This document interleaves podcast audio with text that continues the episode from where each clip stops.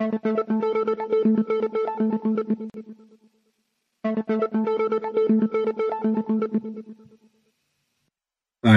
wunderschönen guten Abend. Servus, ist der Sani. Herzlich willkommen. Heute am 16. Dezember 2023 zur 856. Folge Verbinde die Punkte. Ein Plan, die Welt zu retten. Mein heutiges Thema. Und ja, mal wieder ein kleines thematisches Video, um ja die ein oder andere tiefgehende Frage zur momentanen Weltsituation zu erläutern. Hm, ich kopiere beziehungsweise ja, gehe in diesem Video auf eine wunderbare Arbeit des amerikanischen Kollegen ähm, G-Money ein, der sich da ähm, in einem Interview entsprechend zu gewissen Fragen geäußert hat. Und ich finde dieses ja, Video, diese Thematik derart spannend, dass ich es mehr oder weniger auf Deutsch übersetze, auf meine eigene Art und Weise. Ich habe die Aussagen, die ähm, der gute Herr tätigt, ähm, weitestgehend recherchiert und ja, das ein oder andere selbst von mir einfließen lassen. Und ja, ich denke, wir erkennen hier, wenn wir genau hinschauen, ein gewisses Bild oder haufenweise Zufälle mal wieder, je nachdem, wie der, ein oder andere die Punkte verbinden möchte. Ähm, ja, schnallt euch an, es geht hin und her. Ich habe hm, schon eine gewisse Ordnung gefunden. Allerdings springe ich da mehr thematisch hin und her heute, als man das normalerweise eh schon gewohnt ist. Ich ähm, biete einige Punkte an, über die man durchaus mal nachdenken könnte. Wie gesagt, macht es, wie ihr es für richtig haltet. Die eigenen Gedanken natürlich. Und ja, das heute wichtiger denn je selbst zu denken, also als normalerweise bei meinen Videos. da ich ähm, da doch eigentlich mehr die Tagespolitik transportiere. Heute ähm, bleiben wir nicht an der Oberfläche, sondern kratzen da durchaus ja schon in etwas tieferen Gefilden. Und dafür, wie gesagt, ganz, ganz wichtig, die eigene Urteilskraft einsetzen. Ähm, mir nichts glauben, die Dinge eventuell selber nachrecherchieren, selber nachlesen. Da gibt's halt das ein oder andere Neue, wie ich glaube.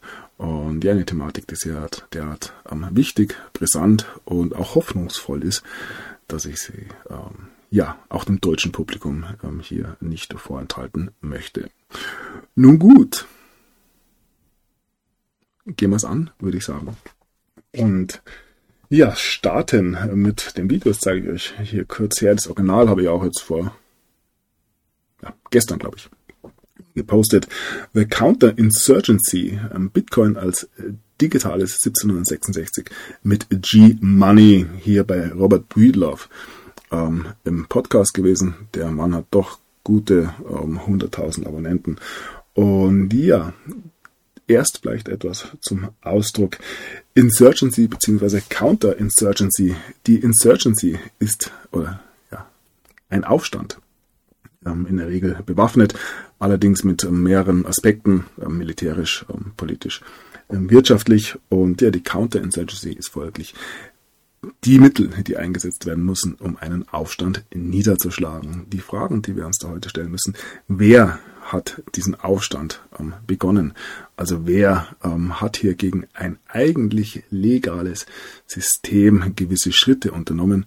Und ja, da werden wir ein bisschen in die Vergangenheit schauen und ja schauen, was dann in jüngerer Vergangenheit im 21. Jahrhundert an die Oberfläche kam. Ich denke, das wurde alles schon ähm, ja, in früheren Zeiten begonnen, aber ich sehe eigentlich relativ klar, dass es seit einigen Jahren, wenn nicht Jahrzehnten, durchaus klare Hinweise gibt, dass da etwas gegen ja, diesen, wie soll man sagen, diese Machtübernahme ähm, unternommen wird und ja, viele Dinge eventuell mehr miteinander zu tun haben, als es auf den ersten Blick den Anschein machen würde. Wie gesagt, es wird eine kleine Achterbahnfahrt mal wieder und ja, wir gehen einfach Schritt für Schritt die Punkte durch und schauen, wo wir am Ende des Tages dann rauskommen. Nun gut, The Counterinsurgency ähm, wir lesen hier schon das Jahr 1776, meines Erachtens auch, und das habe ich von Zeit zu Zeit auch erwähnt, ähm, mit Sicherheit, also aus meinen Augen, das rele relevantere Jahr, in das man blicken sollte. ähm, wenn es um die Befreiung der Menschheit geht. Ähm, viele reden ja da über das Jahr 1871. Und ja, in den USA ist es aber so, es wird heute viel, viel um die USA gehen, ähm, sage ich schon mal. Aber gewisse Parallelen sind ja auch ähm, durchaus nach Deutschland zu ziehen. Ja, ähm, in den USA war es eben so, dass die tatsächliche Unabhängigkeitserklärung und die Verfassung der Vereinigten Staaten im Jahr 1776 bereits ähm, ausgesprochen wurde. Ähm, wir haben sich damals von den Engländern befreit.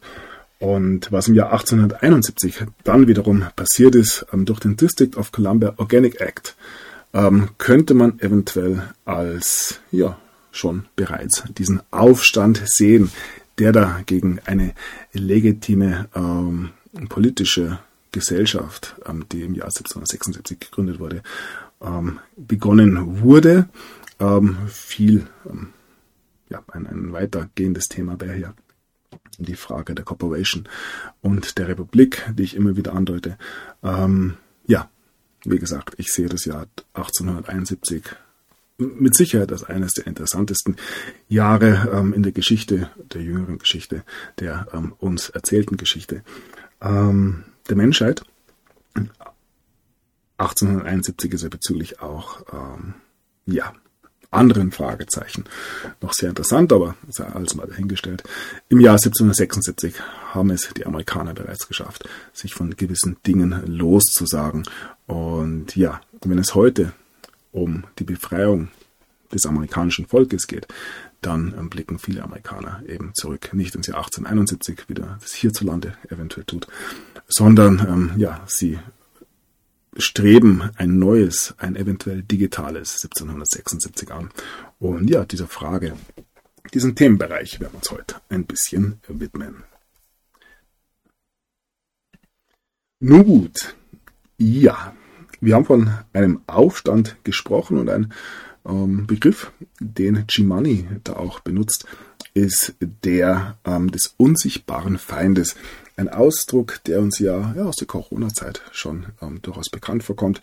Kriegspräsident gegen Coronavirus. Trump im Kampf gegen den unsichtbaren Feind. Heißt es hier in einer Meldung aus dem Jahr 2020. Allein der Ausdruck des Kriegspräsidenten ähm, ja, spielt schon in die Richtung, die wir uns heute anschauen werden. Und ja, die große Frage, wer ist dieser unsichtbare Feind? Ähm, G-Money spricht von they, also sie. Wer sind sie? Und ja, diese Frage ähm, haben sich meines Erachtens in den letzten Jahren mehr und mehr Menschen gestellt. Man könnte durchaus den ein oder anderen Ausdruck finden, die ein oder andere Institution, die da ähm, eventuell genannt werden darf. Wie gesagt, wir arbeiten hier weiter im Konjunktiv. Und ja, Trump ähm, gilt auch in ja, dieser These, die da aufgestellt wurde, als einer der zentralen ähm, Männer. Ähm, Q ähm, wird heute mit Sicherheit auch noch ein Thema werden. Und ja, Trump als der große Troll unserer Zeit wird eventuell momentan ein bisschen abgelöst von Elon Musk aus irgendeinem Grund. Aber ja, sowohl Trump als auch Musk werfen da den ganzen Zirkus durchaus bemerkenswert durcheinander und ja, eventuell steht am Ende ein großer, ein großer Plan. So, G-Money beginnt die Frage nach dem Way, dem unsichtbaren Feind. Ähm, ja, vor rund 110 Jahren, in der Zeit vor dem Ersten Weltkrieg und ja, beginnt mit der Titanic und ja, da gibt's ja böse, böse QAnon-Verschwörungstheorien, bevor, äh, wobei über die Titanic schon vor Q gesprochen wurde. Und ja, hier wird die Frage gestellt, hat JP Morgan die Titanic äh, sinken lassen oder ja, ähm, soweit ähm, beschädigt, ähm, dass sie eben von alleine sinkt. Und das ist natürlich eine krude Verschwörungstheorie. Ein JP Morgan, der damals nicht nur einer der bedeutendsten, wenn nicht der bedeutendste amerikanische Banker war, sondern auch in England noch eine Werft, ähm, unter anderem seinen eigen genannt hat, die ähm, ja zwei Schiffe gebaut haben sollen, ähm, die Olympic und die Titanic. Auch da ähm, ja, wird der ein oder andere schon ein bisschen ins Grübeln gekommen sein. und ja, nun wird eben die Frage gestellt, ob ein Untergang der Titanic eventuell nicht förderlich war, um eine Federal Reserve zu gründen. Ähm, viele oder einige ähm, durchaus mächtige Gegner einer Gründung der Federal Reserve kamen, so die schon angesprochene Legende, ja bei diesem Schiffsunglück ums Leben, was am Ende des Tages durchaus nützlich war, um ja den Widerspruch hier ähm, ja nicht mehr bei gewissen Kongressabstimmungen eben eine Stimme zu geben. Und ja, auch das natürlich krude Verschwörungstheorien, die hier dank eines Faktencheckers mal wieder als falsch, äh, äh, falsch ähm, bezeichnet werden dürfen.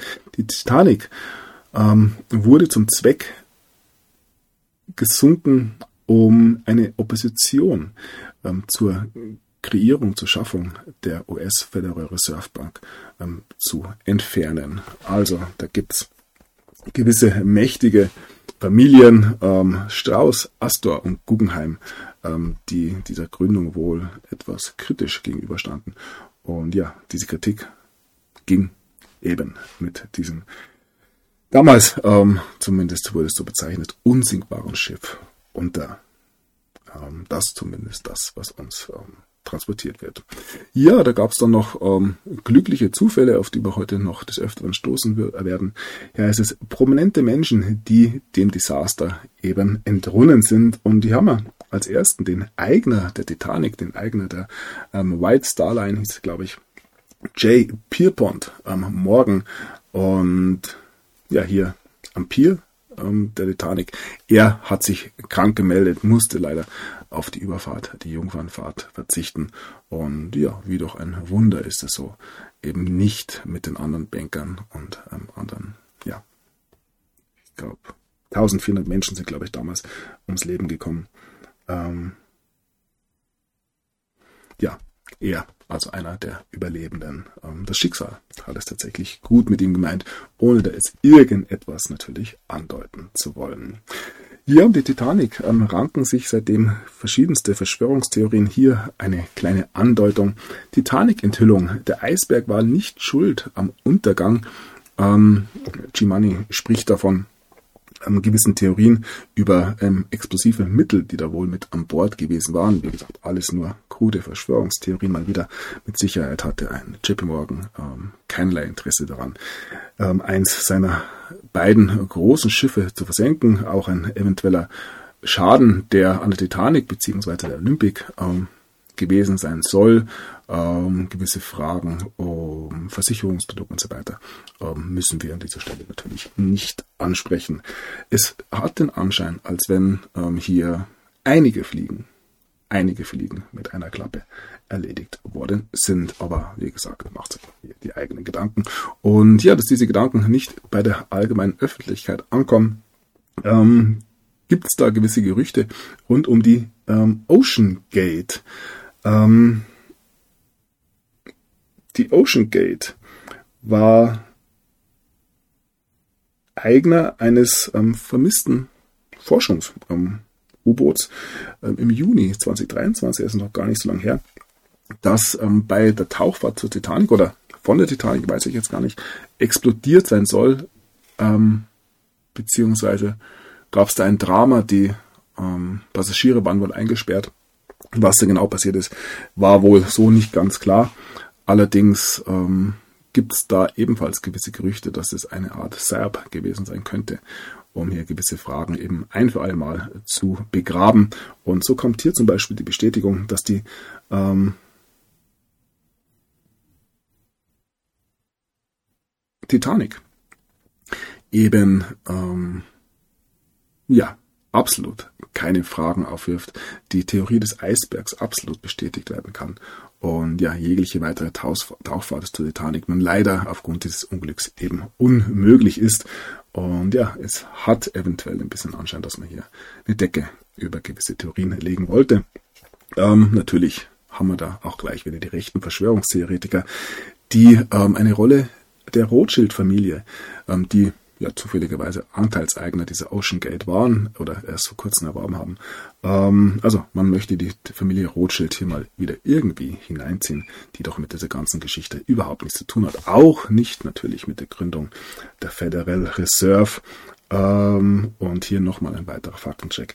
Die Zentralbanken werden von der Öffentlichkeit besessen und werden nicht von der Rothschild-Familie kontrolliert. Also hier nochmal wissenschaftlich belegt, dass die Rothschild-Familie nichts, aber auch gar nichts mit der amerikanischen ähm, Zentralbank und sonst auch mit keiner Zentralbank der Welt äh, zu tun hat, bevor da irgendwelche Fragen aufkommen.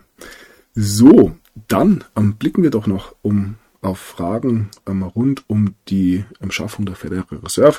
Wir sind ähm, vom Jahr 1912 nun im Jahr 1910 bei der ähm, Schaffung oder der Kreatur ähm, von äh, Jekyll Island, die, wie sie heißt, Anti-Fett-Verschwörungstheorie ähm, Bibel. Ja, hier wird beschrieben, wie sich ähm, gewisse Herren in Georgia getroffen haben auf einer kleinen Insel im Atlantik, um gewisse Themen in aller Stille zu bereden, die ja nicht nur das Schicksal der Vereinigten Staaten, sondern eigentlich das Schicksal der ganzen Welt über mehr als ein Jahrhundert entscheidend ähm, ja, beeinflussen werden und das nicht unbedingt auf positive Art und Weise. So, und ja, noch ein paar Jahre zuvor kam die Grundidee einer ähm, Schaffung oder für die Schaffung einer Zentralbank überhaupt erst ins Feld. Ähm, es war JP Morgan, der nach dem Erdbeben von 1906 daraufhin ähm, ja, größeren entstandenen Schwierigkeiten ähm, aufgrund von ähm, Versicherungsgelder, die nicht mehr ähm, zu zahlen gewesen sind. Ähm, man kam darauf, dass man die Banken schützen muss und ja, die Panik von 1907 wieder angebracht. Die Mutter aller Krisen, die sogenannte Knickerbocker-Krise, die Panik von 1907 und auch hier lesen wir wieder den Namen ähm, JP Morgan, ohne da jetzt wirklich genauer auf jede einzelne Geschichte einzugehen. Da würden wir zu lange dauern, äh, zu lange brauchen und hier nochmal ja das ähm, Erdbeben von San Francisco im Jahr 1906. Auch um dieses ranken sich klarerweise einige Verschwörungstheorien, angefangen bei allgemeinen Fragen zur alten Welt. Ähm, hier heißt es, ähm, die Nachbeben des großen Erdbeben von San Francisco und dem Feuer, Feuer von 1906. Ja, schauen diese ähm, Leute, die wir hier sehen, aus wie Überlebende oder schauen sie aus wie Touristen? Nur um ja, dieses Thema auch hier noch ganz leicht anzuschneiden. Eine hochinteressante Zeit, ähm, die es damals gewesen sein muss. Und ja, in diese Zeit ähm, fällt auch das Schaffen von Nikola Tesla. Und auch dort gibt es den einen oder anderen Zufall, den ich hier ähm, ja, mittransportieren ähm, kann. Hier ist es das Genie und die Verrücktheit von Nikola Teslas ähm, Erdbebenmaschine.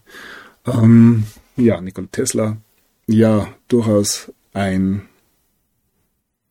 wir nennen ihn mal einen genialen Erfinder, der ähm, nicht nur Technologien erschaffen hat, die jetzt rein zum Nutzen der Menschheit sind, sondern ähm, wohl auch dies ein oder andere äußerst destruktive Gerät ähm, gebaut hat, unter anderem eben diese legendäre Erdbebenmaschine, ähm, alles in genau diesem Zeitraum. Und damals gab es auch noch den Vorfall von ähm,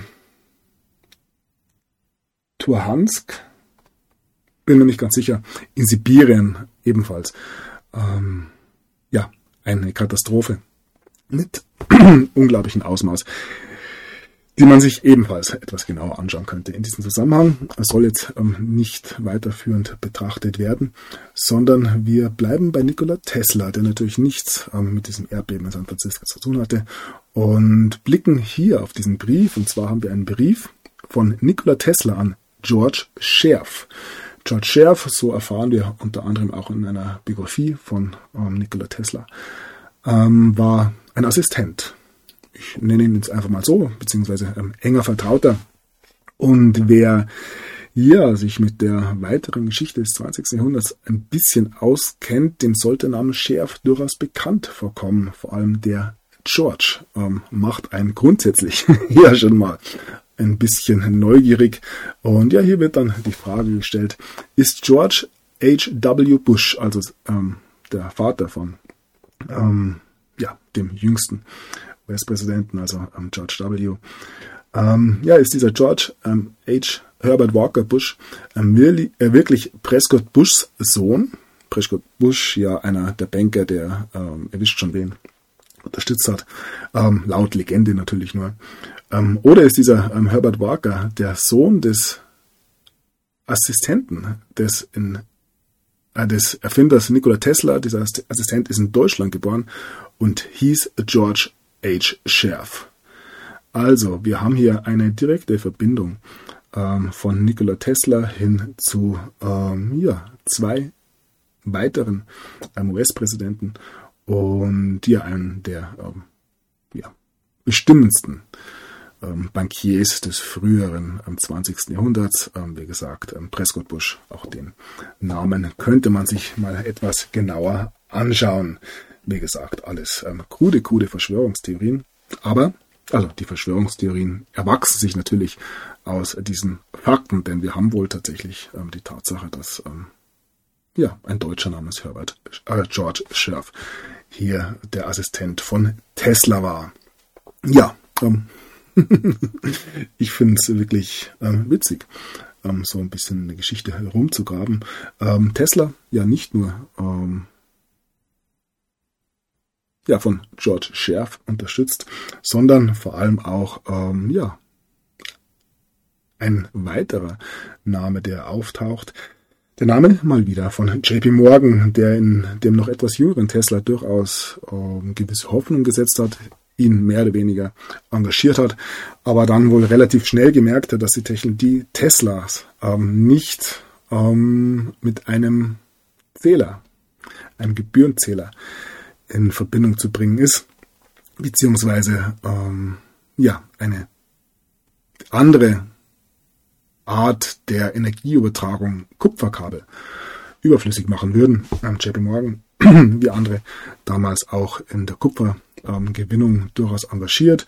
Und so ist diese ganze Geschichte dieser Zusammenarbeit nicht unbedingt gut ausgegangen für einen Nikola Tesla, der dann verarmt ähm, in den 50er Jahren in New York gestorben ist, ähm, nachdem ja ein Großteil seiner Forschungen in seinem ähm, Labor in Wardenclyffe, glaube ich damals, ja, zerstört worden ist.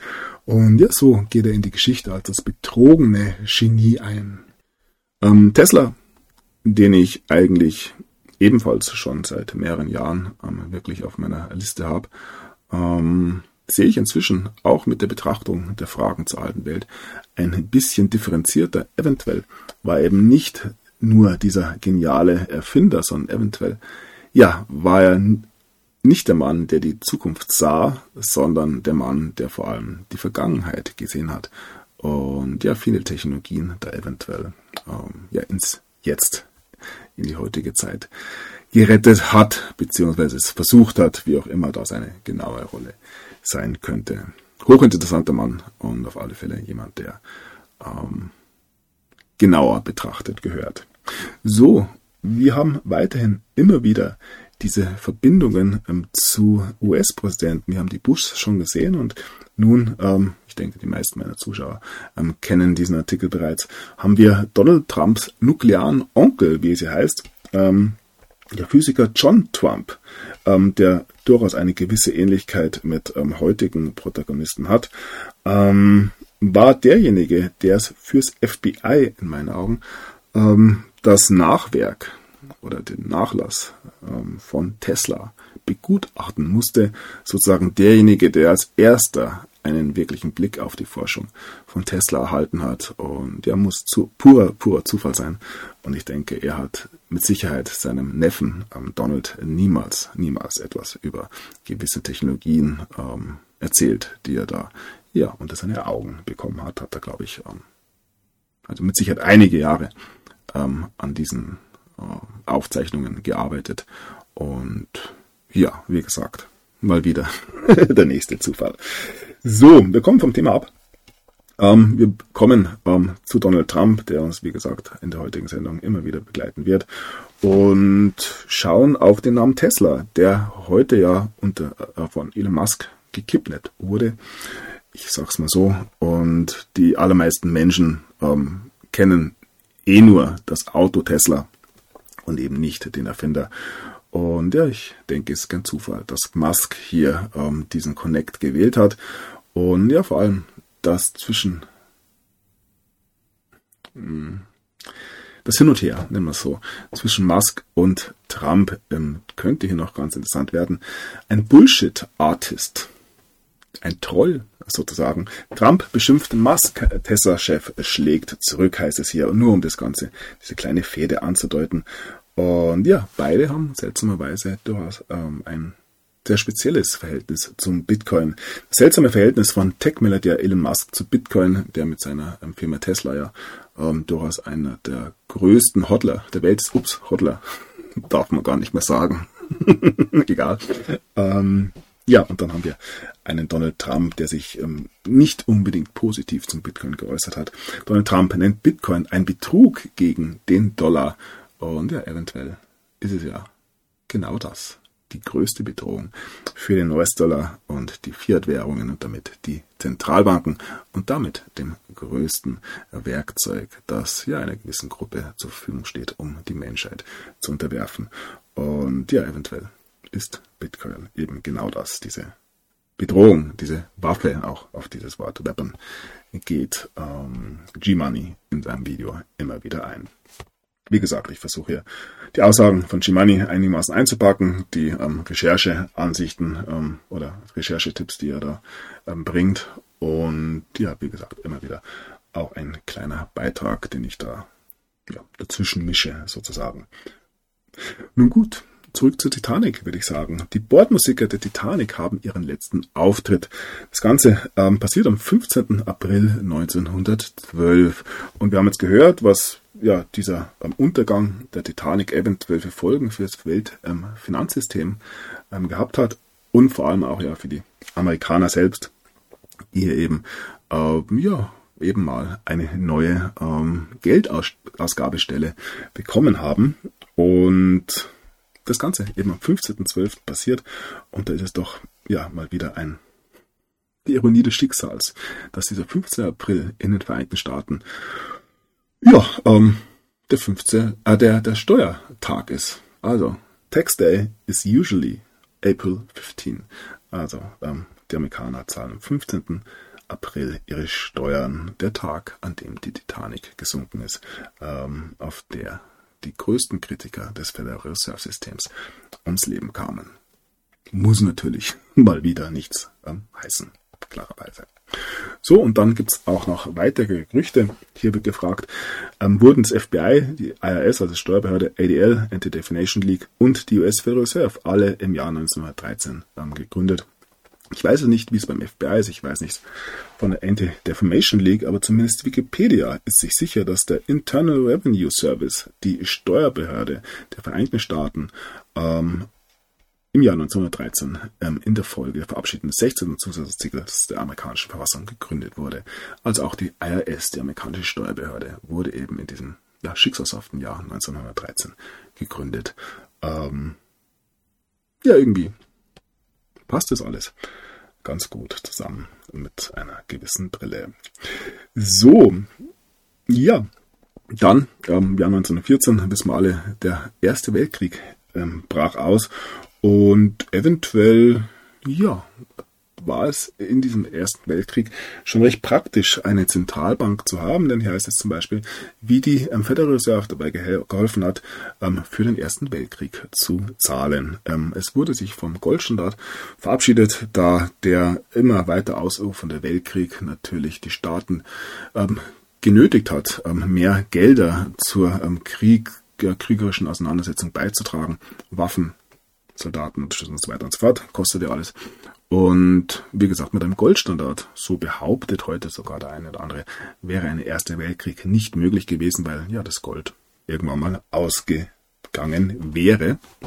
Und ja, wie gesagt, ähm, der Erste Weltkrieg nicht der letzte Krieg, der innerhalb dieses ähm, zumindest zeitlichen Rahmens der Federal, äh, der Federal Reserve und der ähm, weltweiten Zentralbanken stattgefunden hat. Ähm, ich glaube, es ist nicht ja, übertrieben, wenn man mit ähm, mindestens 100 Kriegen jetzt die letzten 100, 110 Jahre ähm, rechnen kann. Ähm, ich glaube, da kommen wir ungefähr hin.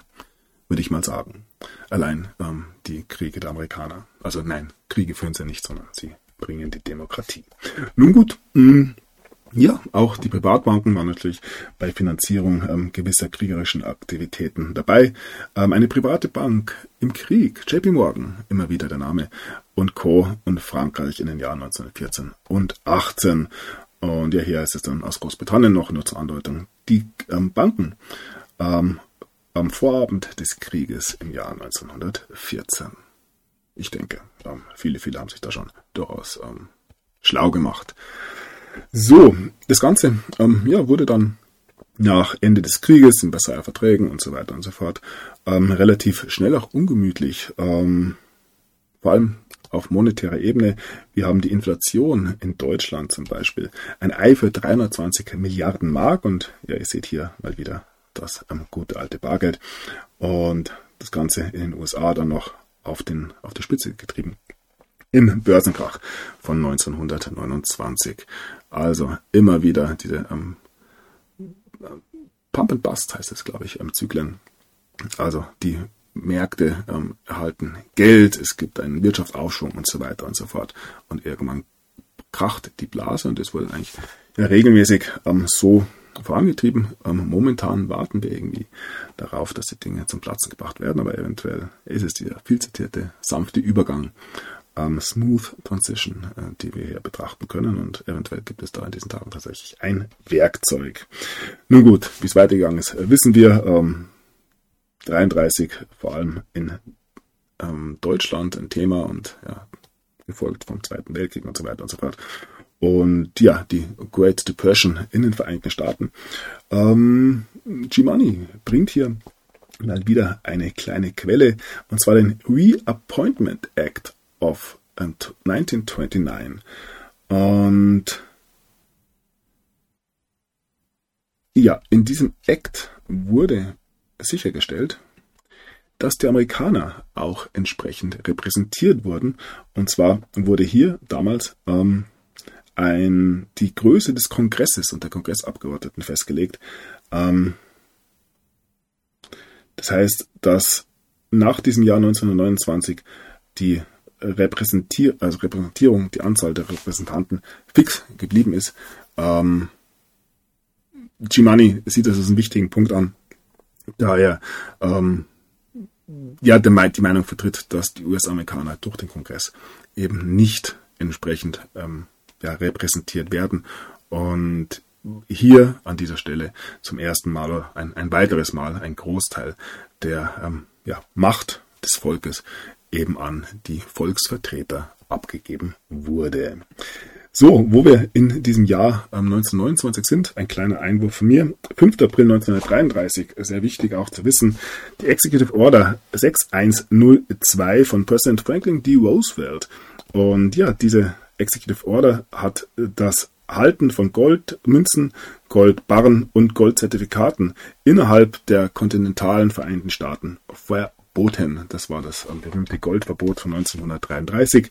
Und ja, so wurde ähm, die Menschen weiterhin immer wieder ihr Gut haben, also ihre Ersparnisse genommen und das Geld ähm, gleichzeitig mehr und mehr verwässert. Und ja, gegipfelt ist das Ganze dann 1971, als Nixon das Währungssystem in die Luft sprengte, wie sie heißt. Vor 50 Jahren überraschte der amerikanische Präsident die Welt. Die USA kündigten die Verpflichtung auf, Dollar in Gold zu tauschen. Der Nixon-Schock veränderte die globale Weltwirtschaft äh, mit Folgen bis heute. Und ja, was wir davon haben, sehen wir. Die Inflation, die Aufblähung der Geldmenge, ähm, gegipfelt in den Corona-Jahren Corona als ja, jeder äh, dritte bis vierte Dollar, der jemals geschaffen wurde, ähm, ja, Sie nennen es ja noch gedruckt wurde, aber im Endeffekt einfach nur in Computer eingegeben wurde. Also, wir ähm, ja, rekapitulieren, rekapitulieren, rekapitulieren, so rum. Mann, Mann, Mann. Ist auch schon spät, muss ich zugeben. ja, ähm, wir blicken zurück ein bisschen, ähm, stellen uns die Frage nach dem unsichtbaren Feind und ähm, könnten die Theorie aufstellen, dass hier gewisse Kräfte über eine Steuerung der ähm, zentralen Geldausgabestellen ähm, Macht über die Menschen erlangt hat, das Ganze mehr und mehr ähm, ja, verfestigt wurde und wir ja nun einem Koloss, einem Moloch entgegenstehen, der ja als unbesiegbar ähm, galt, lange Jahre für viele heute noch auch, auch noch gilt. Und ja, wir uns der Frage ähm, stellen, wie denn positiv gesinnte Kräfte ähm, gegen einen solchen unsichtbaren Feind vorgehen würden, wenn sie ähm, planen würden, ähm, diesen ähm, stürzen zu wollen. Und ja, da das Wurz, äh, die Wurzel aller Übel wohl im Geldsystem selbst liegt, ähm, liegt es wohl auch nahe, ähm, dort auch die Lösung zu suchen. Und ja, dieser Frage werden wir uns jetzt noch im Weiteren ein bisschen ähm, widmen. Was ähm, Nixon damals 1971 endgültig geschaffen hat, ist das sogenannte Fiat Money. Ähm, Fiat Money, also es werde Geld, ähm, Geld aus dem Nichts geschöpft, positiv betrachtet.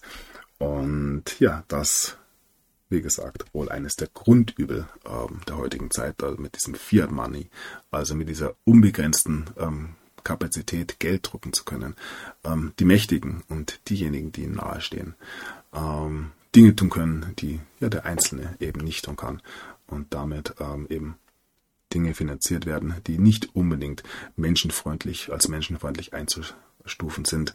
Ähm, ja, Kriege, Unterdrückung,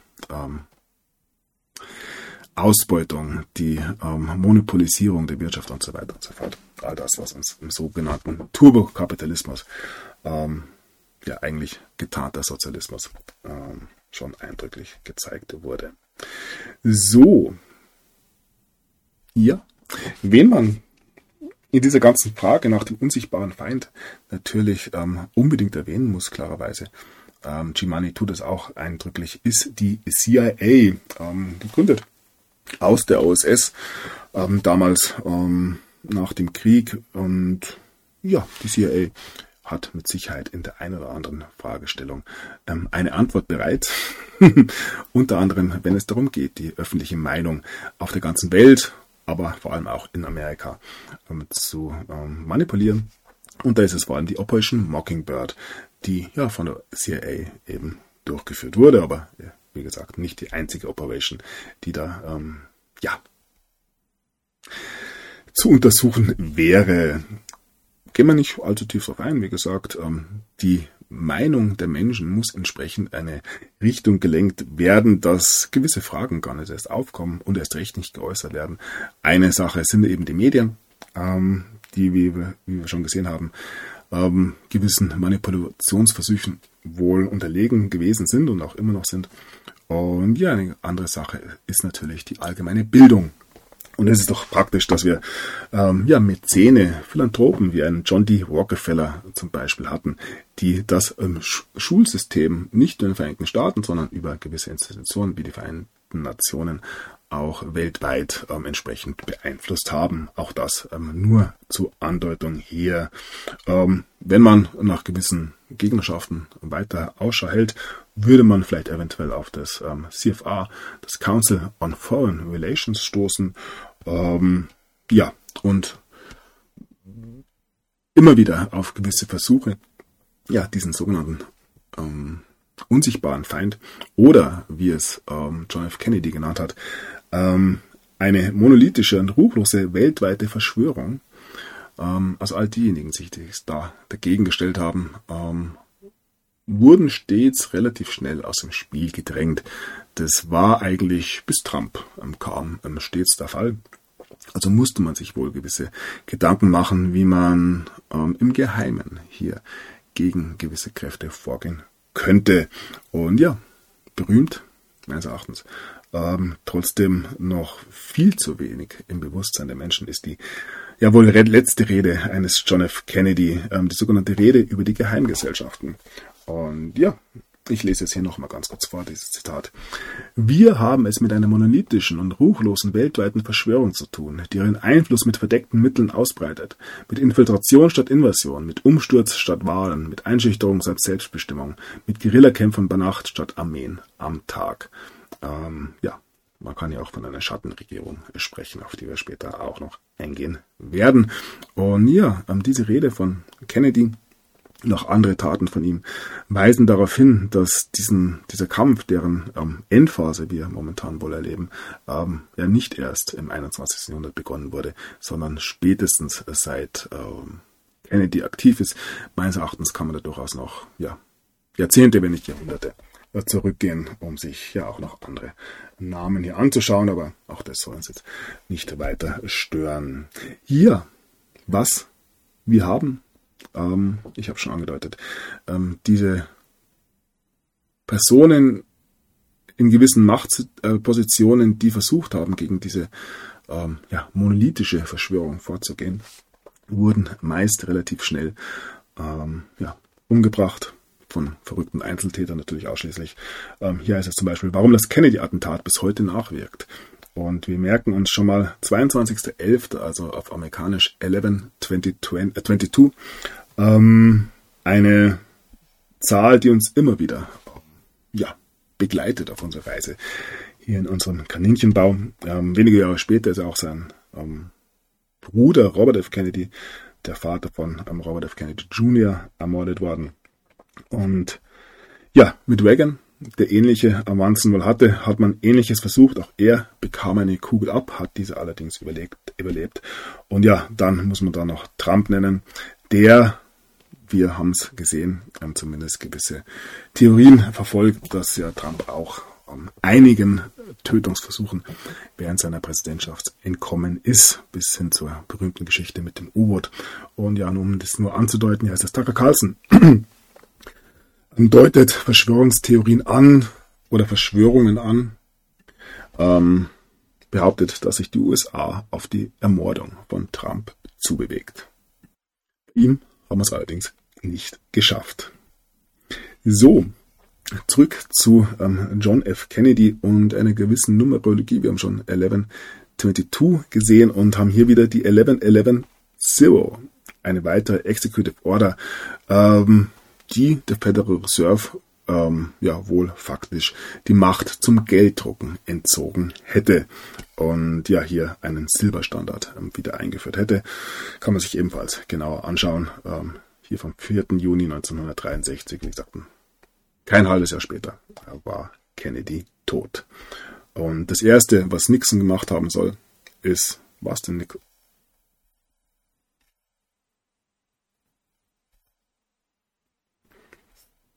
Also Nixon ist auf Kennedy gefolgt, aber ich, ich weiß nicht, ich glaube, es war Johnson, sein Vize, also Vizepräsident von, von Kennedy, der das als dann Präsident gemacht hat. Bin mir aber jetzt gerade nicht sicher. Ähm, ist auch nicht so entscheidend, aber das Erste, was gemacht wurde, ist diese Executive Order eben wieder zurückzunehmen. So, und dann natürlich auch Faktencheck hier. Präsident John F. Kennedy ähm, hat geplant, die Federal Reserve zu beenden. Natürlich ist es falsch, zumindest aus der heutigen Sicht. Man wollte ihr nur die Macht nehmen. Tja. Also auch hier wurde schon in den 60er Jahren die Federal Reserve von gewissen, damals sogar noch demokratischen Kräften erkannt, dass ähm, hier wohl die Wurzel des Problems zu liegen scheint. Ähm, ja, und dann haben wir noch die schon angesprochene Ermordung von Robert Kennedy. Ähm, Kennedy wurde am 5. Juni ähm, 1968 in Los Angeles in Kalifornien ebenfalls erschossen. Er, wie schon angedeutet, der Vater des ähm, Präsidentschaftskandidaten inzwischen ähm, für eine dritte Partei, Robert F. Kennedy Jr., der, wie ja heißt, den US-Dollar mit Bitcoin absichern möchte. Ähm, wie tief verletzt muss ein Kind sein, wenn er erst seinen Onkel und dann seinen Vater durch ja, beimale Ermordungen ähm, verliert. Und wie sehr könnte sich ein solcher Mann auf einen Kampf gegen die vermeintlichen, vermutlichen ähm, Mörder und Schuldigen ähm, ja, für diese Todesfälle begeben. Also wie weit ähm, wäre ein solcher Mann bereit zu gehen? Und ja, wird sich zeigen. Ich denke. Ähm, na, schauen. Schauen wir, wie sich ähm, Robert F. Kennedy jetzt nächstes Jahr ähm, noch entwickeln wird. So, also ich will ja nicht, ähm, ja doch. Machen wir peu à peu weiter. Nun gut, wir sind bei der nächsten Executive Order 1236.9. Ähm, diesmal von Reagan vom 30. Juni 1982. Und er hat hier ähm, den ähm, Behörden der USA ähm, die Frage gestellt, wie andersrum. Er hat hier eine Behörde geschaffen, die die Kosten des Bundes, der Bundesregierung, ähm, beziehungsweise Kostenkontrolle ähm, prüfen sollte. Und ja, hat die sogenannte Grace Commission erschaffen. Und ja, auch hier wird es wieder interessant, auch hier mal wieder die kleinen Zufälle. Ähm, ja, also der Private, die, die Überprüfung des privaten Sektors ähm, zur Kostenkontrolle. Ähm, die Grace Commission war eine Ermittlung ähm, durch den Präsidenten Ronald Reagan ähm, in dieser Executive Order äh, 12369 ähm, autorisiert. Und ja, mit dieser Grace Commission, mit dieser Executive Order hat ähm, Präsident Reagan den berühmten Ausspruch, wie sie heißt, Dwayne the Swamp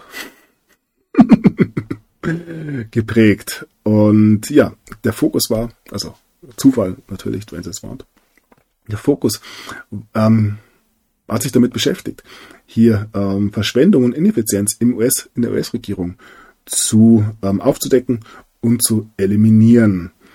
Mm, dann geht's weiter und hier ganz unten steht, ähm, der Report, der Bericht sagt, dass ein Drittel der Einkommensteuern ähm, durch Verschwendung ähm, ja, verbraucht werden, Verschwendung und Ineffizienz und innerhalb der, der Bundesregierung ein weiteres Drittel ähm, verschwindet im Untergrund, in der Untergrundwirtschaft, also Korruption, ich nenne es mal so.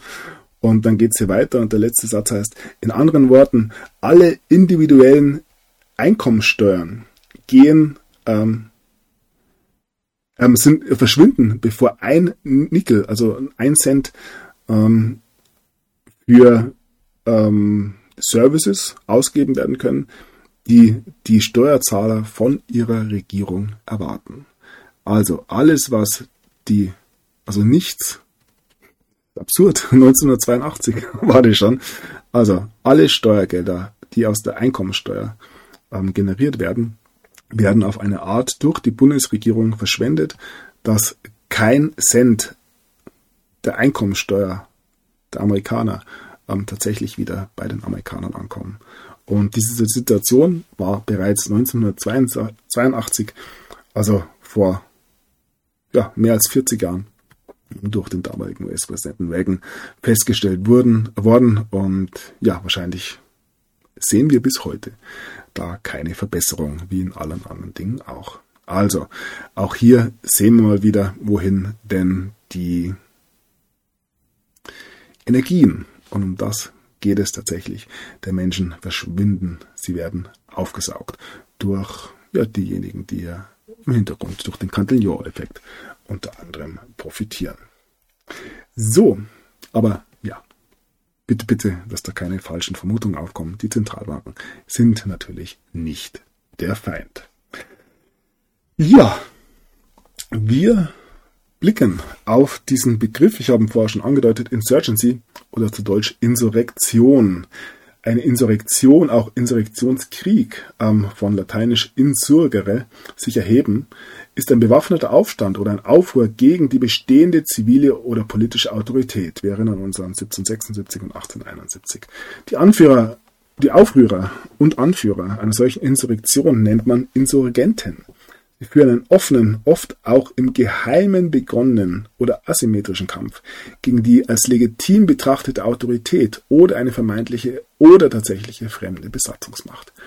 Ähm, wenn man sich das so zu Gemüte führt, dann ähm, kann man da einiges entdecken, gerade wenn es um die Dinge geht, die wir da jetzt schon ähm, seit längerem in den USA beachten, äh, betrachten können. Ähm, G-Money geht ebenfalls ähm, hier wieder an dieser Stelle auf die Frage ein, wer denn zuerst einen solchen Aufstand, eine Insurrektion begonnen hat und kommt da ja zu gewissen Gruppen, sage ich mal, die ähm, ja so namentlich in der Öffentlichkeit durchaus schon bekannt sind. Da sprechen viele von der NWO, der neuen Weltordnung zum Beispiel. Ähm, ja, wir haben die 13 satanischen Blutlinien, von denen man zum Beispiel sprechen könnte. Alles jetzt ähm, Aussagen von Chimani, ähm, der ein bisschen trennt zwischen den letzten 100 Jahren, wo wir eben ja von diesen ähm, schon erwähnten Organisationen sprechen können, aber man kann auch durchaus ähm, ja, tausende Jahre zurückgehen, dann wären wir da zum Beispiel bei Ausdrücken ähm, wie Baal. Wir war, wären beim Turmbau ähm, zu Babel ähm, und ja, dem guten alten Nimrod oder ja auch beim ähm, Sat beim Saturn Todeskult, ähm, zufälligerweise hier auch eine Band.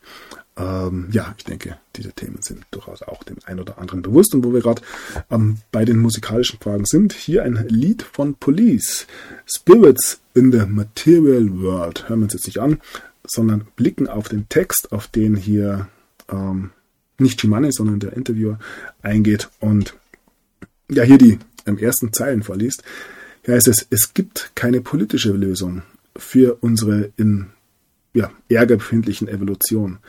Äh, habt kein Vertrauen in die Verfassung. Es gibt keine blutige Revolution. Ähm, unsere sogenannten Führer ähm, sprechen mit Worten, die dich ähm, einsperren möchten. Ähm, und ja, hier ist dann, wo liegt die Antwort von Tag zu Tag leben. Ähm, wenn es etwas gibt, was wir nicht kaufen können, es muss einen anderen Weg geben. Ja, wichtigste Aussage hier eben, es wird keine blutige Revolution geben. Ähm, und da muss man wohl das Ganze so unterschreiben. Wir werden ähm, in diese neue Welt, die viel zitierte, nicht durch eine blutige Revolution kommen. Wir können einen solchen unsichtbaren Feind nicht mit Gewalt schlagen. Und um eben hier gegen solche Mächte vorzugehen, die ich da gerade angesprochen habe, ähm, muss man sich eben etwas Schlaueres ausdenken. Ähm, was Revolutionen bringen, ähm, hat das 20. Jahrhundert eindrucksvoll gezeigt, auch das 21. durchaus. Der Tag, der Nordirland für immer veränderte, der ähm, berühmte Bloody Sunday zum Beispiel. Und ja, der zweite Ausspruch in diesem Song war eben, dass die Politik keine Lösung empfinden wird. Oder hier, ähm, Politik ist keine Lösung. Also, wir vergegenwärtigen uns, machen uns klar, dass wir weder durch eine blutige, gewaltvolle Revolution ähm, die Dinge ändern können, noch ähm, durch eine veränderte Politik, durch Wahlen und so weiter sondern dass es eben einen anderen Ausweg geben muss. Und ja, haben wir vorher schon angesprochen, ähm, was wir tatsächlich brauchen, ist apolitisches Geld. Auch das macht hier Chimani klar.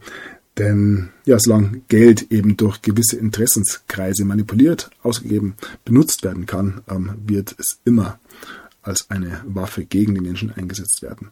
Und ja, erst wenn wir ein apolitisches Geld, ein neutrales Geld weltweit haben, ähm, können sich die Dinge ähm, positiv entwickeln.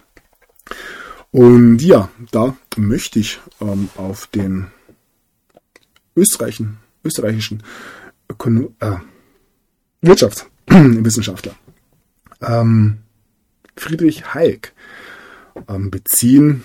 Hier ähm, noch ein Bild, der gesagt hat. Ähm, ich glaube nicht, dass wir jemals wieder ein gutes Geld haben werden, solange wir das Thema dem Staat überlassen. Das heißt, wir können es nicht gewaltsam aus den Händen des Staates entreißen, sondern alles, was wir tun können, ist, auf eine schlaue Art und Weise etwas einzuführen, was wir nicht stoppen können. Ja, da mag sich der ein oder andere jetzt vielleicht schon ein bisschen an gewisse ähm, Dinge erinnert fühlen. Und ja, genau das muss stattfinden, um den Menschen wieder ihre Freiheit zu geben. Nicht nur die Trennung von Staat und Kirche, ähm, wie wir sie angeblich vor ähm, ja, ein paar, Jahrhundert, paar Jahrhunderten hatten, sondern was jetzt ansteht, ist die Trennung von Staat und Geld.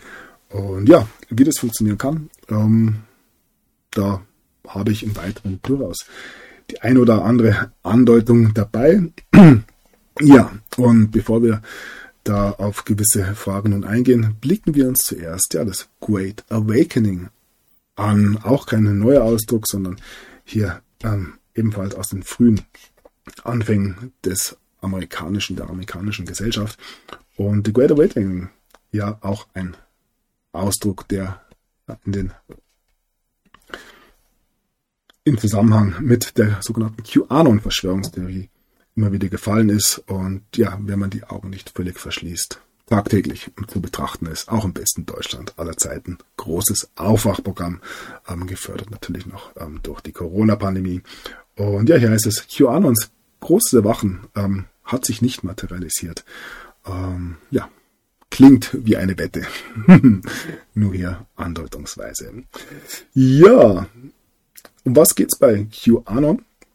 Ähm, wir blicken auf dieses Great Awakening und Shimani spricht an, wie man inzwischen auch ja, beim sogenannten Normalbürger in den USA feststellen kann, dass da gewisse Fragen auch zum Beispiel zum Thema Epstein aufkommen. Und wenn wir zum Beispiel bei Wunderweib lesen dürfen, wie schrecklich Jeffrey Epstein das grausame Geheimnis seiner Privatinsel, dann wissen wir auch, dass gewisse Themen hier eindeutig ja in der Öffentlichkeit angekommen sind.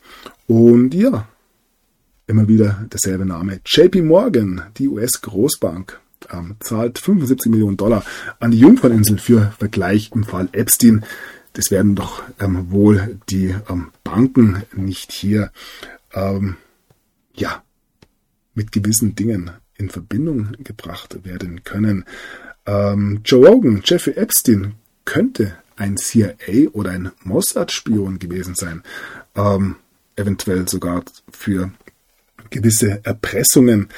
Ähm, ja, Jeffrey Epstein auch stets mit dem einen oder anderen Politiker gesehen, von Donald Trump bis Alan Dershowitz. Ähm, ja, hier gibt es eine, wie gesagt, recht naheliegende Theorie. Ähm, wir haben Geheimdienste, wir haben gewisse Machtpositionen, die eventuell vom einen oder anderen korrumpiert werden wollen. Und ja, dazwischen einen Milliardär, der ja mit Hilfe ähm, von gewissen Methoden hier ähm, ja auch mächtige Menschen relativ schnell gefügig machen kann. Und ja, hier heißt es, ähm, Jeff Epstein hat Politiker erpresst und das Ganze für den israelischen Mossad. Das ähm, behauptet nun ein neues Buch. Ja, wie gesagt, auch hier gilt es selbst ein bisschen zu recherchieren und die Punkte zu verbinden. So, dann ähm, spricht Jimani, der da auch immer gerne ein bisschen hin her springt, nun die ähm, friedliche Transition, also den friedlichen Übergang der Macht an. Und ja, eben der Versuch, wie es möglich sein kann, ohne eine blutige Revolution, ohne ähm, ja, einen politischen Gegenaufstand hier ähm, diesen Machtzirkel, die Macht eben wieder zu entreißen. Und viel zitiert auch dieser Ausspruch, das Militär ist der einzige Weg. Nur ähm, würde man weltweit, wir gehen davon aus, das Militär ist daran interessiert, hier gewisse Dinge zu beenden, ähm, würde man einen ja, Militärputsch in den Vereinigten Staaten zum Beispiel ähm, durchführen, hätte man ähm, ja vor wenigen Jahren mit Sicherheit noch keine Unterstützung im Volk gehabt. Inzwischen sieht das weit schon ein bisschen anders aus. Und nun ähm, musste man sich eben wenn wir annehmen, dass innerhalb des Militärs positive Kräfte gewillt waren, einen solchen Gegenangriff zu starten, muss man sich natürlich etwas Schlaues ausdenken, um die Menschen für gewisse Dinge zu sensibilisieren. Und ich bin der Meinung, dass wir genau das jetzt die ja, letzten sechs, sieben Jahre eigentlich sehr, sehr klar gesehen haben. Allerdings ähm, mit einer ähm, politischen Galionsfigur in Persona Donald Trump, ähm, der bei seiner Inaugurationsrede am ähm, 20.01.2017 ähm, versprochen hat, wir geben die Macht zurück zum Volk. Ähm, Im Hintergrund haben wir natürlich die Überlegungen ähm, des Zentralbanksystems, ein System, das diese Macht eben aus den Händen der Menschen genommen hat, gerissen hat vor über 110 Jahren. Und wenn man nun den Menschen die Macht zurückgeben möchte, muss man ihnen eigentlich die Macht über das Geld zurückgeben. Und ja, auch hier mal wieder Donald Trump, der absolut nichts über Bitcoin natürlich erzählt, nichts damit zu tun hat, ganz klar. Und ja, wir bewegen uns weiter auf dieser kleinen Reise und schauen uns einen Artikel an von John Perry Barlow. Ähm, eine Erklärung der Unabhängigkeit des Cyberspaces. Er spricht hier folgendermaßen. Regierungen der industriellen Welt, ihr Giganten aus Fleisch und Stahl, ich komme aus dem Cyberspace, ähm, dem neuen Zuhause des Geistes, ähm, zum äh, oder für eine friedliche Zukunft, ähm, frage ich euch, ähm, euch, ja, Kreaturen der Vergangenheit, ähm, uns in Frieden zu lassen. Leave us alone. Ähm, ihr seid nicht willkommen unter uns. Ihr habt keine Souveränität, wo, wo wir uns versammeln. Eben in diesem Cyberspace. Ähm, hier, es geht hier weiter. Wir haben keine gewählte Regierung. Ähm, noch möchten wir eine haben. So ähm, rufe ich euch dazu auf, mit keiner größeren Autorität ähm, außer der Freiheit ähm, selbst, die ähm, immer spricht. Ich erkläre die, den globalen, sozialen, äh, gesellschaftlichen Raum, ähm, den wir bauen, ähm, als von Natur aus unabhängig von den Tyranneien, die, mit denen ihr versucht, uns ähm, ja, zu besiegen ihr habt kein moralisches Recht, uns ähm, zu regieren. Aber noch besitzt ihr jegliche Methoden ähm, der Machtausübung, ähm, die wir tatsächlich wirklich fürchten müssten. Also, ganz interessanter Aspekt, den G-Money herbringt, nämlich ähm, ja diese Declaration der Unabhängigkeit des Cyberspace eben abgekoppelt von den Machtinstrumenten, die ja das 20. Jahrhundert geprägt haben, die Nationalstaaten, ähm, einer ähm, Zentralbank und so weiter und so fort, sondern ähm, ja, er hat hier die Freiheit nochmal neu erklärt. Und ja, hier heißt es dann zum Cyberspace. Ähm, der Cyberspace selbst ist eine Nation und Bitcoin ist seine Währung. Auch hier ähm, vielleicht ein bisschen, ein bisschen überzogen, den Cyberspace als eine Nation zu bezeichnen. Aber ähm, jeder, der sich da ein bisschen mit dem Gedanken auseinandersetzt, ähm, wird oder sich einfach mal diese Declaration ähm, durchliest, wird vielleicht entdecken, dass wir nicht so weit davon entfernt sind, ähm, hier tatsächlich unsere Unabhängigkeit wieder erklären zu können. Und ja, eventuell stellt sich der eine so ganz langsam die Frage, ob hier doch ein etwas größerer Plan ähm, dahinter steckt, als wir bisher vermutet haben. Vieles von dem, was ich euch da zeige, hat auch mich, ähm, wenn nicht überrascht, eigentlich hat viel meine, ähm, ja, meine bisherigen ähm, Recherchen bestätigt, aber ja, ich finde es hochinteressant, ähm, welches Kaninchenloch uns da Chimani mitgenommen hat. Ja, großer Plan hier Fand ich gut. Herr der Ringe soll mehr wie Star Wars und Marvel werden. ja, das durchaus auch. Ähm, da steckt mehr drin, als man auf den ersten Blick meinen könnte. So, und ja, diejenigen, die da in den USA immer wieder genannt werden, sind die sogenannten Whiteheads, die da eventuell die Good Guys ähm, sind und sich sozusagen hier verschworen haben, um die Verschwörung ähm, zu entschwören. Ja, und dann, wir waren jetzt bei Q, einem, ja, der Menschheit tatsächlich nicht bekannten ähm, Phänomen aus dem Internet, der verschwunden ist und eine ja, riesige Fangemeinschaft ähm, doch hinterlassen hat. Und nun haben wir Satoshi Nakamoto, einen unbekannten ähm, Phänomen aus dem Internet, der ja, verschwunden ist und ebenfalls eine große Fangemeinde hinter sich gelassen hat. Ohne da jetzt ähm, eventuell sogar behaupten zu wollen, dass ähm, Satoshi sich nur zurückgezogen hat, um sich auf Q zu konzentrieren. Aber ja, eine gewisse ähm, Parallele lässt sich hier durchaus, glaube ich, ähm, ja, aufzeigen. Und ja, nun haben wir ähm, diesen Bitcoin Magic Internet Money, also magisches Internetgeld, wie es hier heißt.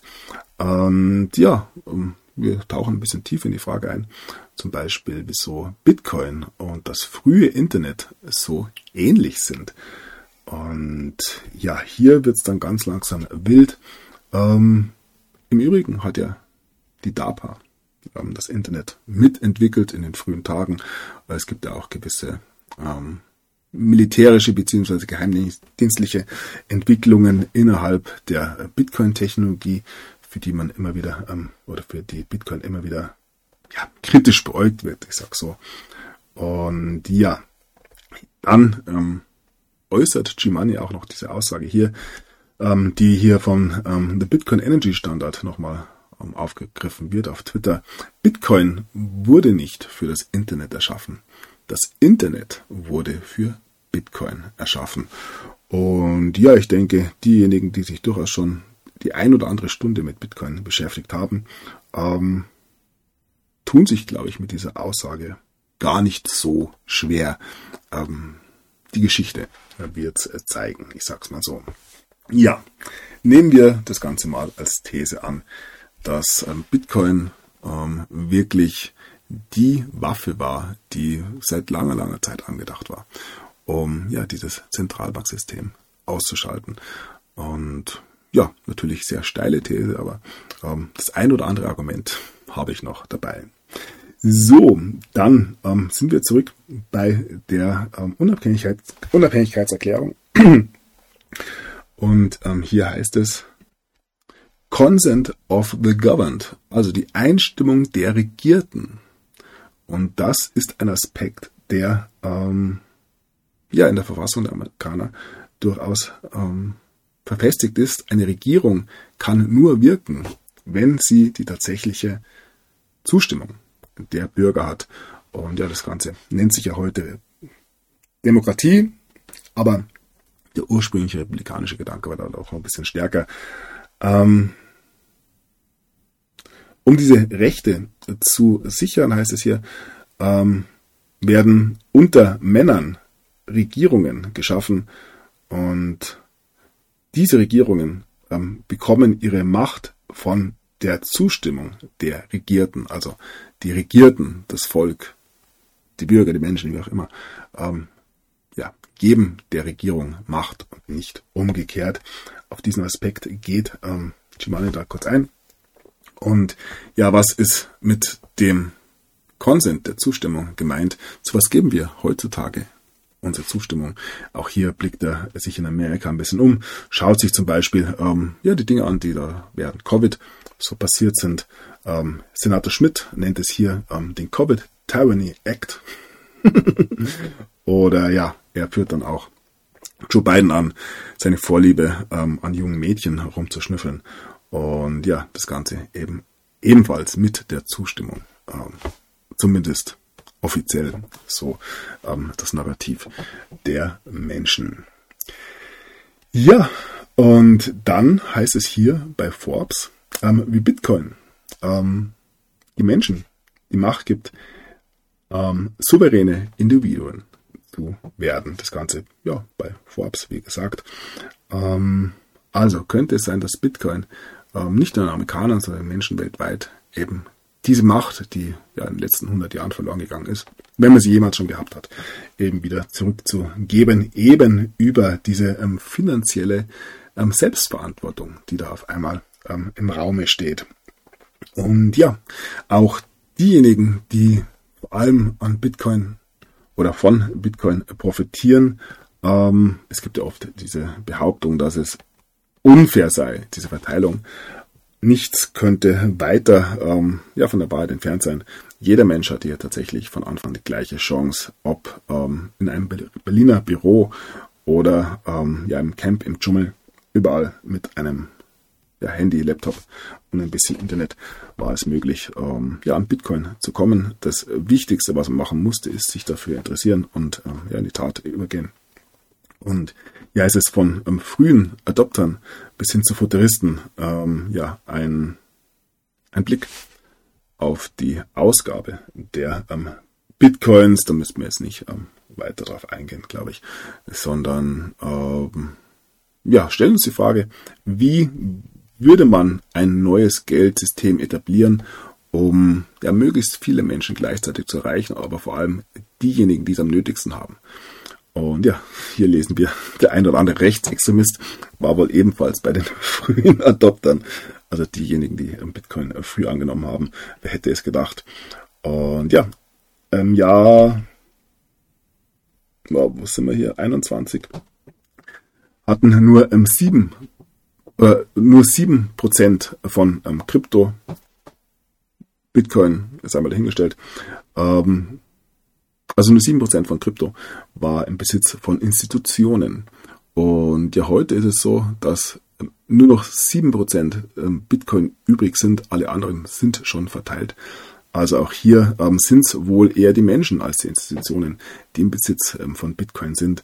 Und ja, die verzweifelte Geschichte rund um die ETFs in diesen Tagen ähm, deutet an, dass ähm, da wohl bald ein kleinerer Sturm losbrechen wird, wenn man sich hier um die letzten 7% ähm, noch erhaltbaren Bitcoins ähm, streiten muss. Und ja, auch das nur zur Andeutung dafür, dass eventuell ähm, ja durchaus gewisse Kräfte sehr, sehr viele Bitcoin besitzen, aber die allermeisten Bitcoins einfach in den Händen der Menschen sind. Und ja, da gehören sie meines Erachtens tatsächlich auch hin. Und ja, nur um das hier zu zeigen, Anzahl der sich im Umlauf befindlichen Bitcoins. Ähm, wir sind hier schon bei 19,56 ähm, ähm, Millionen. Wie gesagt, 21 Millionen werden es am Ende des Tages sein. Und das bedeutet, dass eben ja nur noch diese schon angesprochene 7% ähm, nur noch zu erwerben sind. Also zu erwerben sind natürlich nicht, also noch ähm, neu geschaffen werden. So.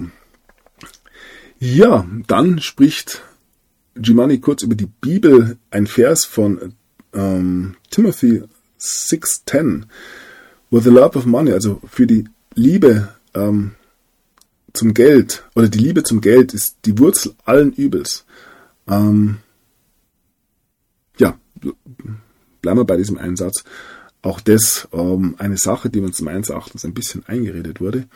Ähm, wenn die Menschen das Geldsystem verstehen würden, berühmter Spruch von Henry Ford, ähm, gäbe es morgen früh eine Revolution. Und ich denke, die Gier, die sich aus dem Geld ergibt, scheinbar, ergibt sich eher aus der Art des Geldes.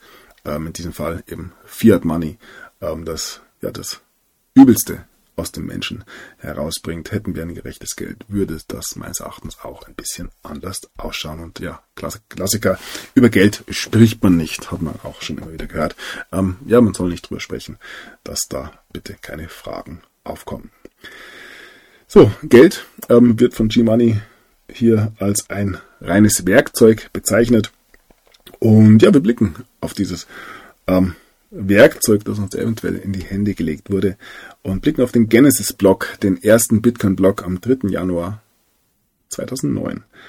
Ähm, wir erinnern uns, ja, Chancellor on brink of second bailout for banks, haben wir das Bild hier.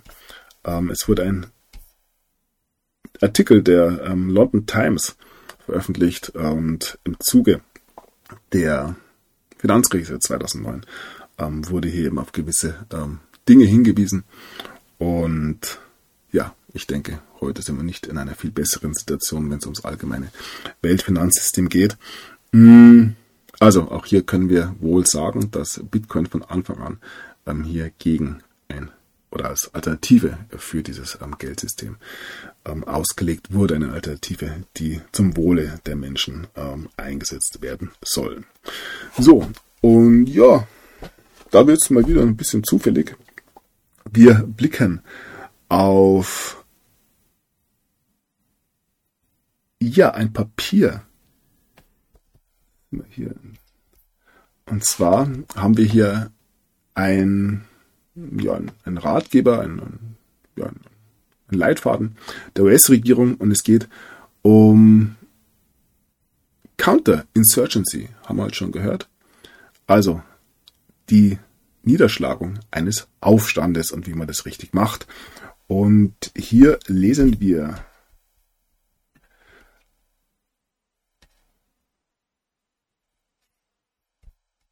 ähm, Counterinsurgency abgekürzt Coin. Von der US-Regierung kommt es. Ähm, ja, ist eine, eine Zusammenfassung von ähm, gemeinsamen zivilen und militärischen Anstrengungen, ähm, die dafür gemacht wurden, simultan ähm, ja, Aufstände niederzuschlagen und ihre Wurzeln auszurotten. Im Gegensatz zur konventionellen Kriegsführung ähm, non-militärische Angelegenheiten sind sehr oft ähm, die effektivsten Elemente und militärische Kräfte spielen eine hintergründige Rolle. COIN, also diese ähm, Counterinsurgency, ist ein extrem komplexes Unterfangen, ähm, was eine Pol was ähm, ein Verständnis bei Politikern für ähm, ihr eigenes spezielles Feld ähm, fordert, aber auch ein breites Wissen ähm, von einer weiten ähm, ja, Variierung von verwandten ähm, Disziplinen. Also wir sehen schon ein komplexes Unterfangen und eben nicht nur militärisch, sondern auch auf anderen Ebenen ähm, angesiedelt. Und ja, nochmal, das Ganze nennt sich COIN. Hier nochmal ähm, von Wikipedia. Counterinsurgency COIN ähm, ist die Zusammenfassung von Aktionen, die das Ziel haben, irreguläre Streitkräfte zu besiegen. Ähm, der Oxford English Dictionary definiert Counterinsurgency, also gegen Insurrenz, als jegliche militärische oder politische Aktion, die unternommen wird gegen die Akti äh, Aktivitäten von Guerillakämpfern oder Revolutionären und kann ähm,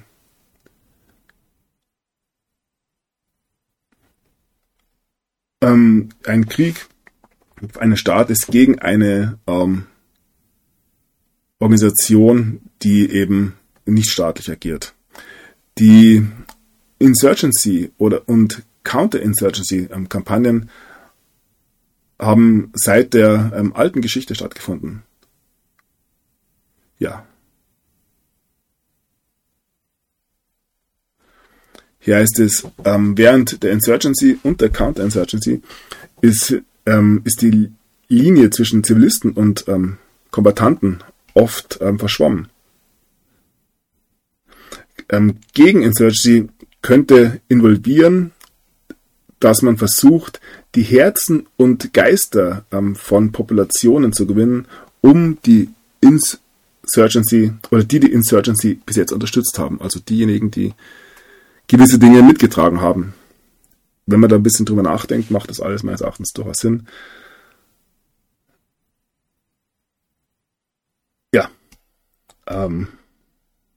Und wenn man dieses Wort Coin, was wir hier nochmal haben, jetzt einmal nimmt, noch das Wort Bit ähm, davor setzt, ähm, das Ganze digital ähm, nennt, also dann könnte man Bitcoin eventuell als digitale Aufstandsniederschlagung bezeichnen. Bitcoin. Und habe ich erwähnt, wann diese dieses Papier, dieser Ratgeber der US-Regierung rausgekommen ist. Schauen wir nochmal kurz nach. Das Ganze wurde präsentiert im, im Januar 2009. Im gleichen Monat, als ähm, Satoshi Nakamoto seinen Genesis-Blog gestartet hat. Und wie gesagt, Coin, die Abkürzung, alles Zufälle, wie gesagt. Hat natürlich nichts mit irgendetwas zu tun. So, dann haben wir hier, ja, auch eine gute Sache.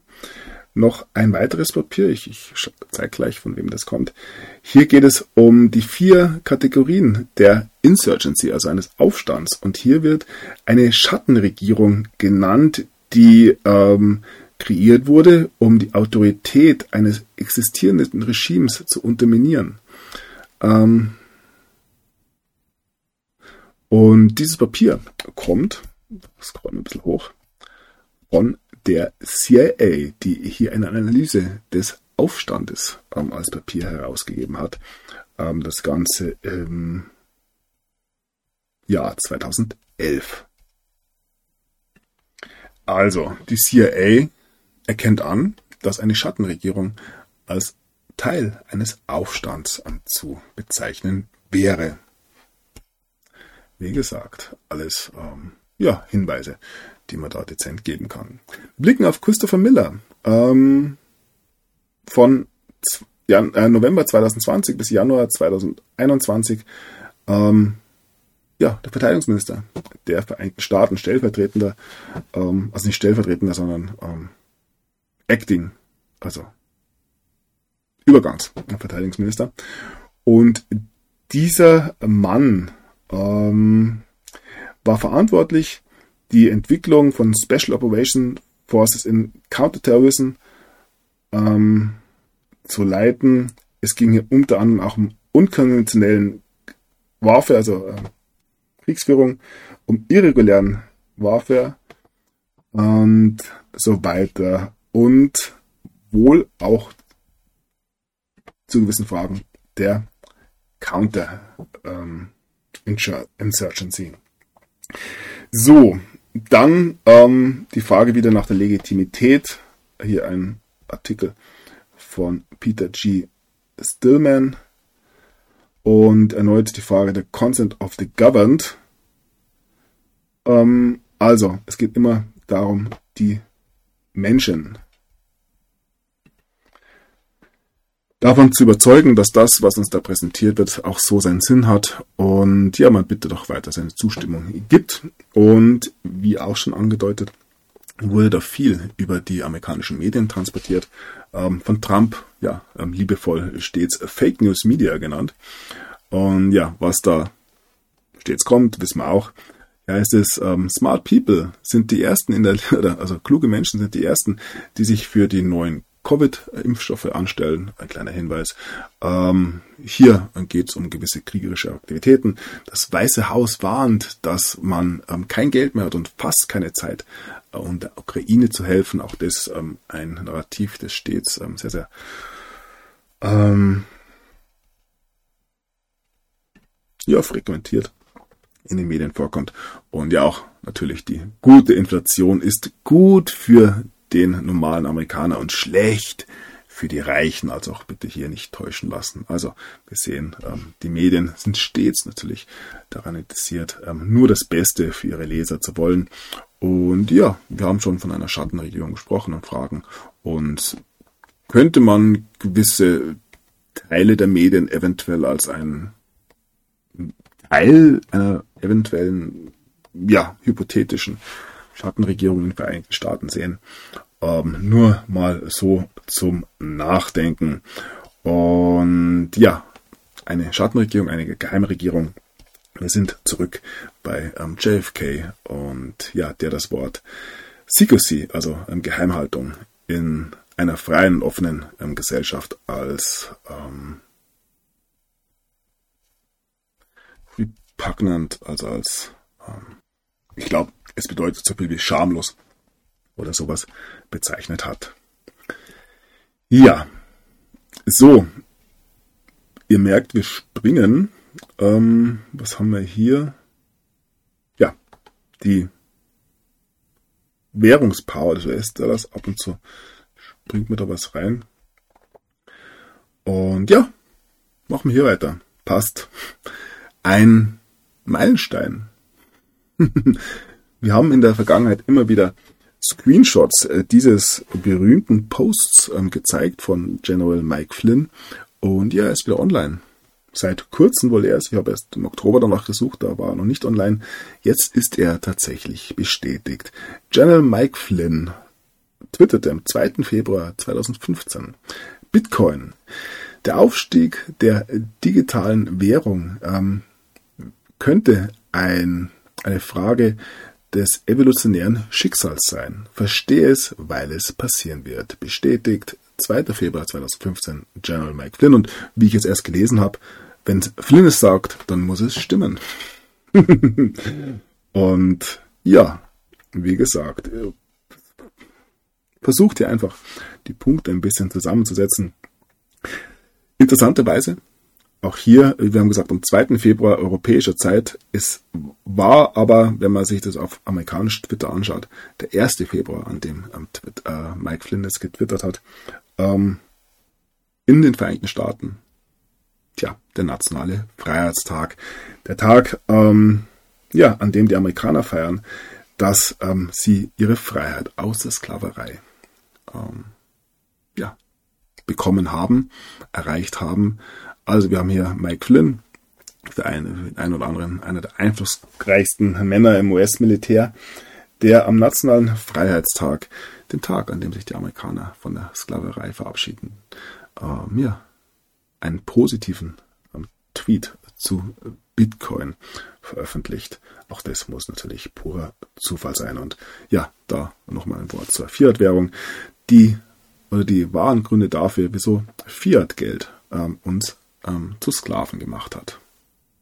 Also auch hier muss man auch nur eins und eins zusammenzählen, wenn man denn möchte. So, nochmal zurück zu diesem ähm, DOD, of War, also das ähm, Kriegs... Nein, ist, nee, ist es nicht. Hier ist was Neues. Okay. Ein neues Handbuch, das herausgekommen ist das Kriegshandbuch aus dem Juni 2015. Auch das haben der ein oder andere haben wir schon mal gehört, auf alle Fälle. Und ja, hier gibt's ganz, ganz viele verschiedene ähm, Punkte. Unter anderem ein Unterpunkt von 1122, haben wir halt auch schon gehört. Ähm, hier geht es um die Schaffung, ähm, die, ja, die ähm, Gegeninsuristen sozusagen ähm, machen können, die Schaffung ähm, für verschiedene ähm, Wechselkurse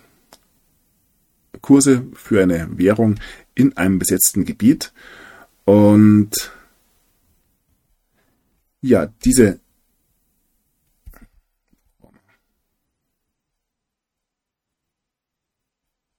ja, die, die Besatzungsmacht kann also ähm, oder hat das Recht, Geld eine Währung in einer ähm,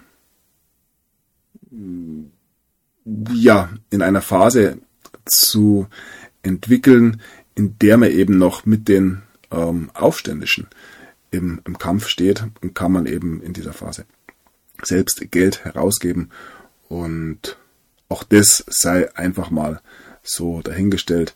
Man hat das Recht, hier seine eigene Währung einzuführen in der ähm, besetzten Gegend oder eine spezielle Währung einzuführen, um die in der besetzten Gegend zu verwenden, ähm, wenn eine solche Einführung oder ähm, Ausgebung eben Ausgabe eben notwendig ist. Und ja, interessanterweise gibt es eine lange Geschichte. Ähm, zu ähm, War Money, also Kriegswährungen. Ähm, hier hier nochmal ein Hinweis, habe ich vorher schon gezeigt, zu 1122, ähm, der Tag, an dem John F. Kennedy ermordet wurde. Auch hier natürlich alles am Zufall. Hier haben wir ein paar Beispiele. Ähm, das Geld, das sowohl vor den Konföderierten als auch den, ähm, ja, ähm, den offiziellen ähm, amerikanischen Staaten, damals in Nordstaaten, hier ausgegeben wurde. Ähm, wir blicken in den Zweiten Weltkrieg, als die Alliierten in Europa ähm, Geld ausgegeben haben und so weiter und so fort. Und ja, damit wieder ein kleiner Sprung zu denjenigen, die hier laut der These ähm, ja mit der Kontrolle über das Geld auch die Kontrolle über die Menschen erlangt haben. Da gibt es Institutionen wie zum Beispiel den ähm, Internationalen Währungsfonds. Wir haben hier die Bank for International Settlements, also die Bank für internationale Zusammenarbeit, ähm, wie es auf Deutsch ähm, sehr nichtssagend heißt. Wir ähm, haben die Zentralbanken der Welt, die ähm, Bank of Japan zum Beispiel, die Bank of England und so weiter und so fort. Und ja, natürlich auch die Europäische Zentralbank. Ähm, wir lieben sie alle. Ja, und diese Entitäten versuchen äh, meines Erachtens in der Vergangenheit, ähm, weil es wohl wirklich ihre einzige Chance auch ist, einen digitalen Euro in diesem Fall, ähm, eine ähm, digitale Zentralbankwährung einzuführen, da haben wir immer wieder äh, darüber berichtet, wird einiges an Chaos mit sich bringen.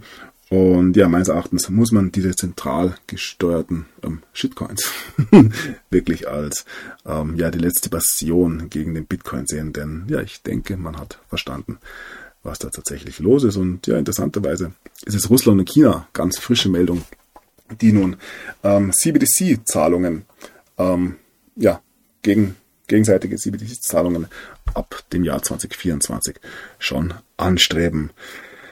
Ja, ähm,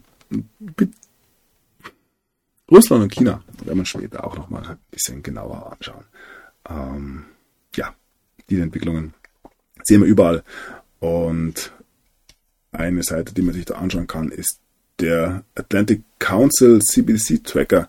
Hier kann man sich anschauen, wo denn ähm, schon gewisse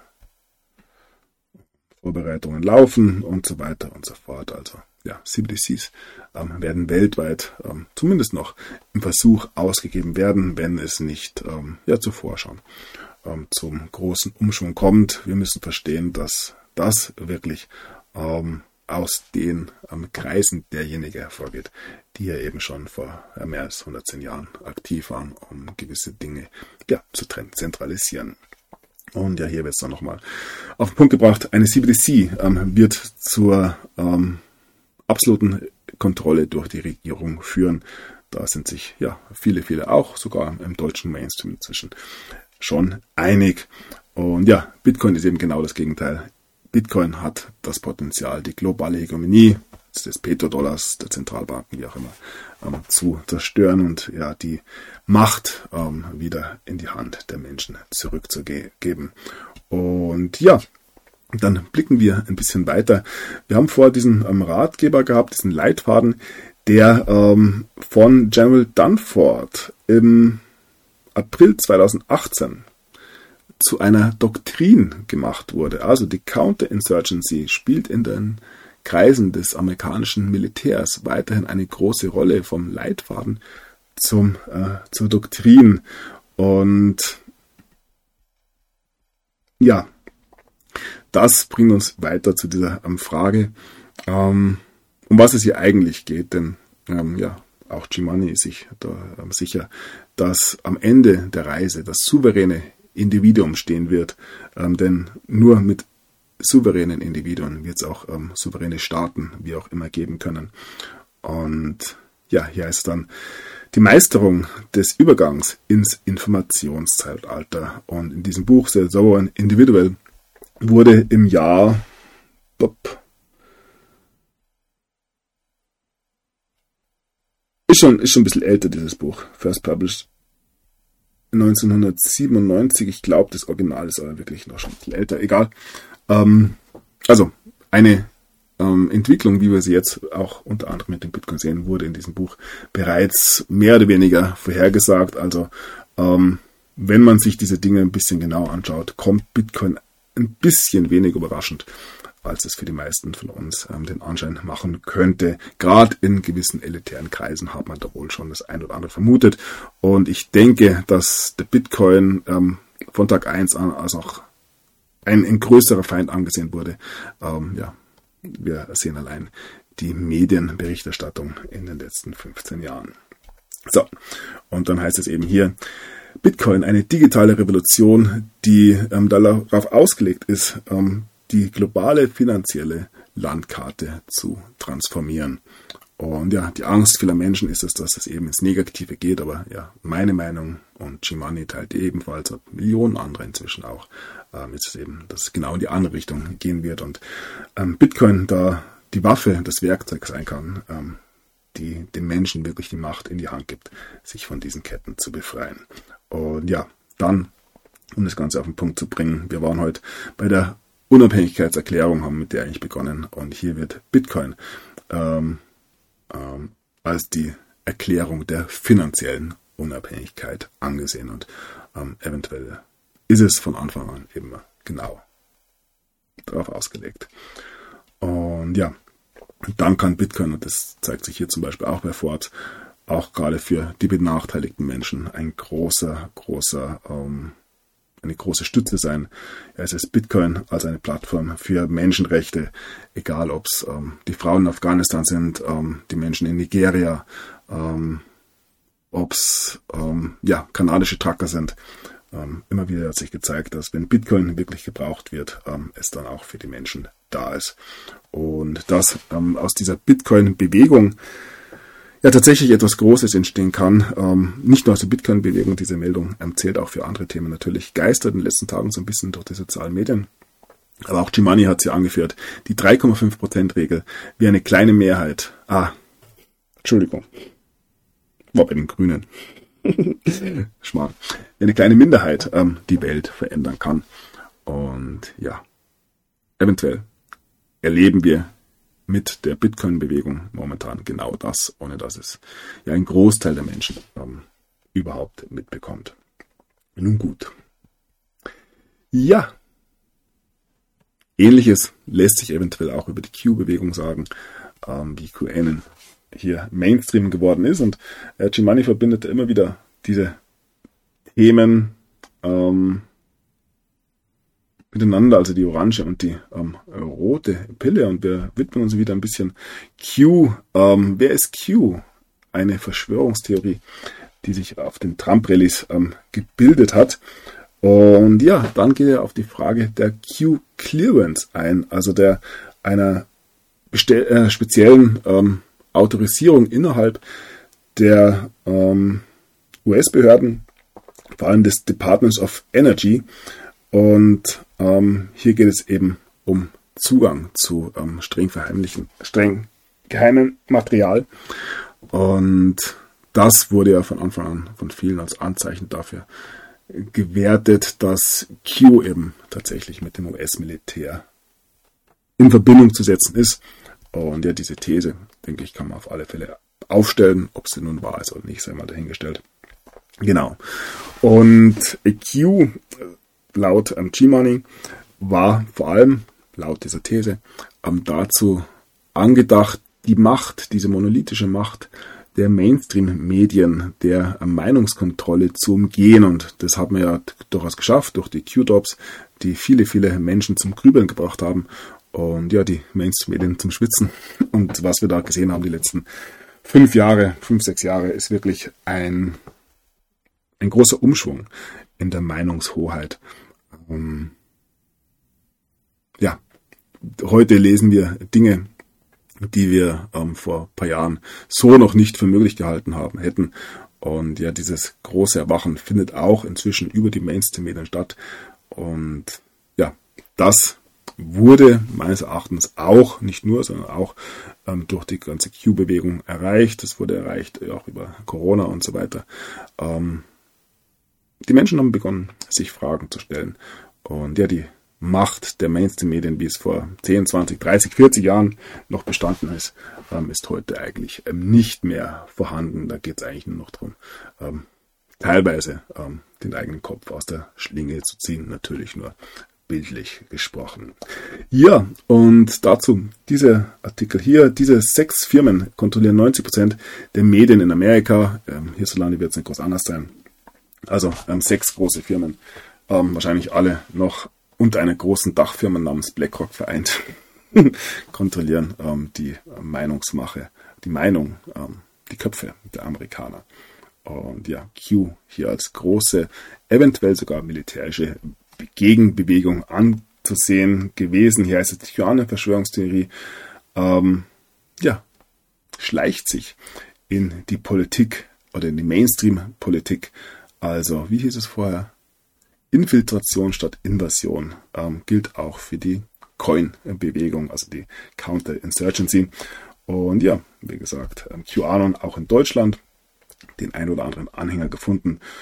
Und ja, wir haben hier eben diese Q, diese geheimnisvolle Person, die die QAnon-Verschwörungstheorie gestartet hat. Wie gesagt, durchaus gewisse Ähnlichkeiten eventuell zu einem gewissen ähm, Satoshi Nakamoto, auch wenn es ja um die Timestamps geht. Q, ähm, also die Q-Delta ist ja sehr berühmt, also Parallelen in den Daten und auch, wenn es zum Beispiel um das Nennen von gewissen Zahlenkombinationen ist, 1111 zum Beispiel findet man immer wieder, 5, ähm, 5 ähm, findet man immer wieder.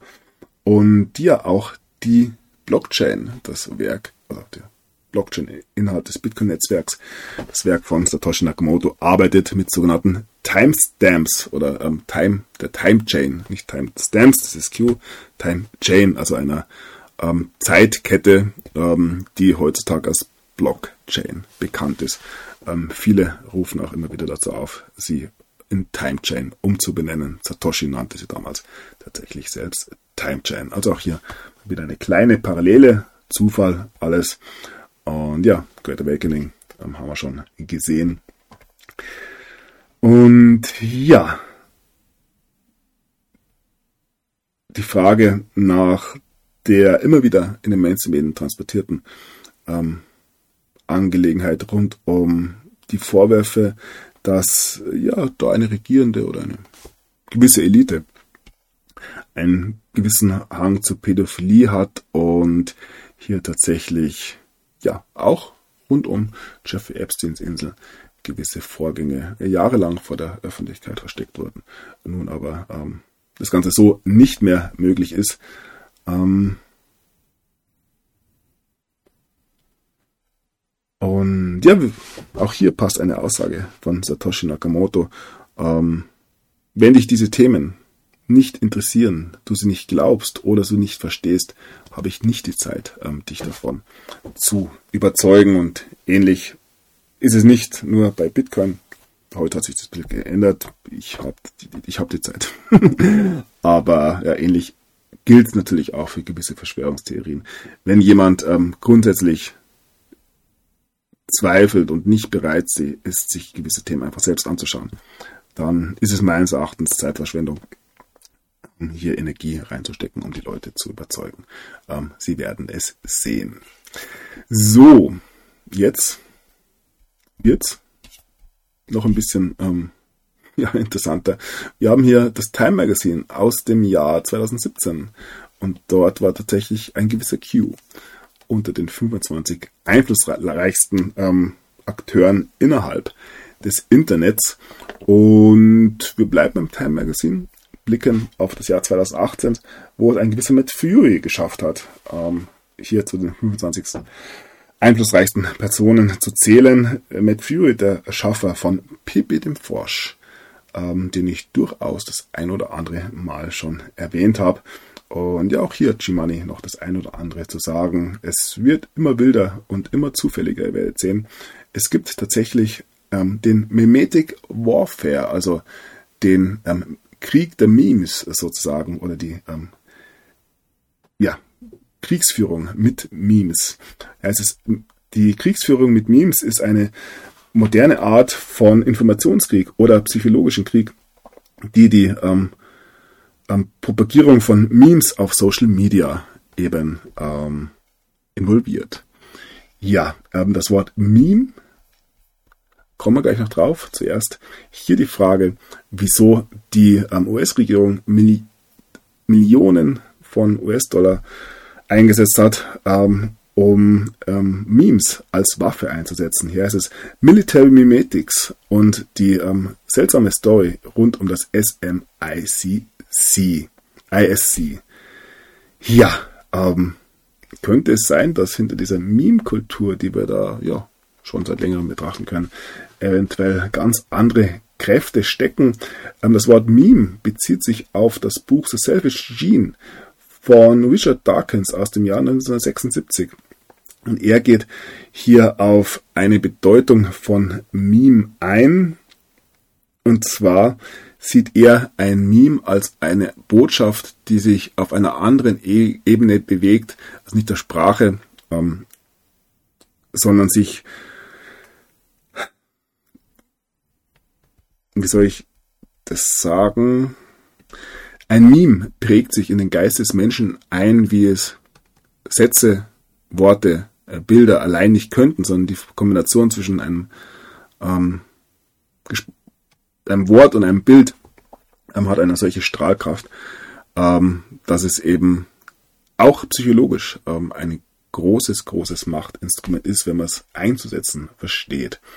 Und ja, hier dann nochmal Richard Dawkins, der, der Buch, äh, Buchautor, über die ähm, Entführung durch das Internet ähm, das Wort Meme wurde gekapert. Und ja, ähm, eventuell lässt sich da wirklich einiges, einiges finden und allen voran ist es natürlich Pepe the Fork, der da, ähm, ja, gerade Main Mainstream momentan genannt werden muss. Ähm, ich habe da, wie schon erwähnt, ein Video zu gemacht, Anfang ähm, Oktober. Und nennt sich der Froschmann. Wer diese Sendung nicht allzu langweilig findet, der wird ähm, ja dort auch nochmal ähm, ja nicht ganz zwei Stunden über gewisse Zusammenhänge ähm, verwirrt. Eigentlich baut dieses Video ein bisschen auf das auf, was wir da ähm, ja, im Oktober bereits ähm, vorbereitet haben.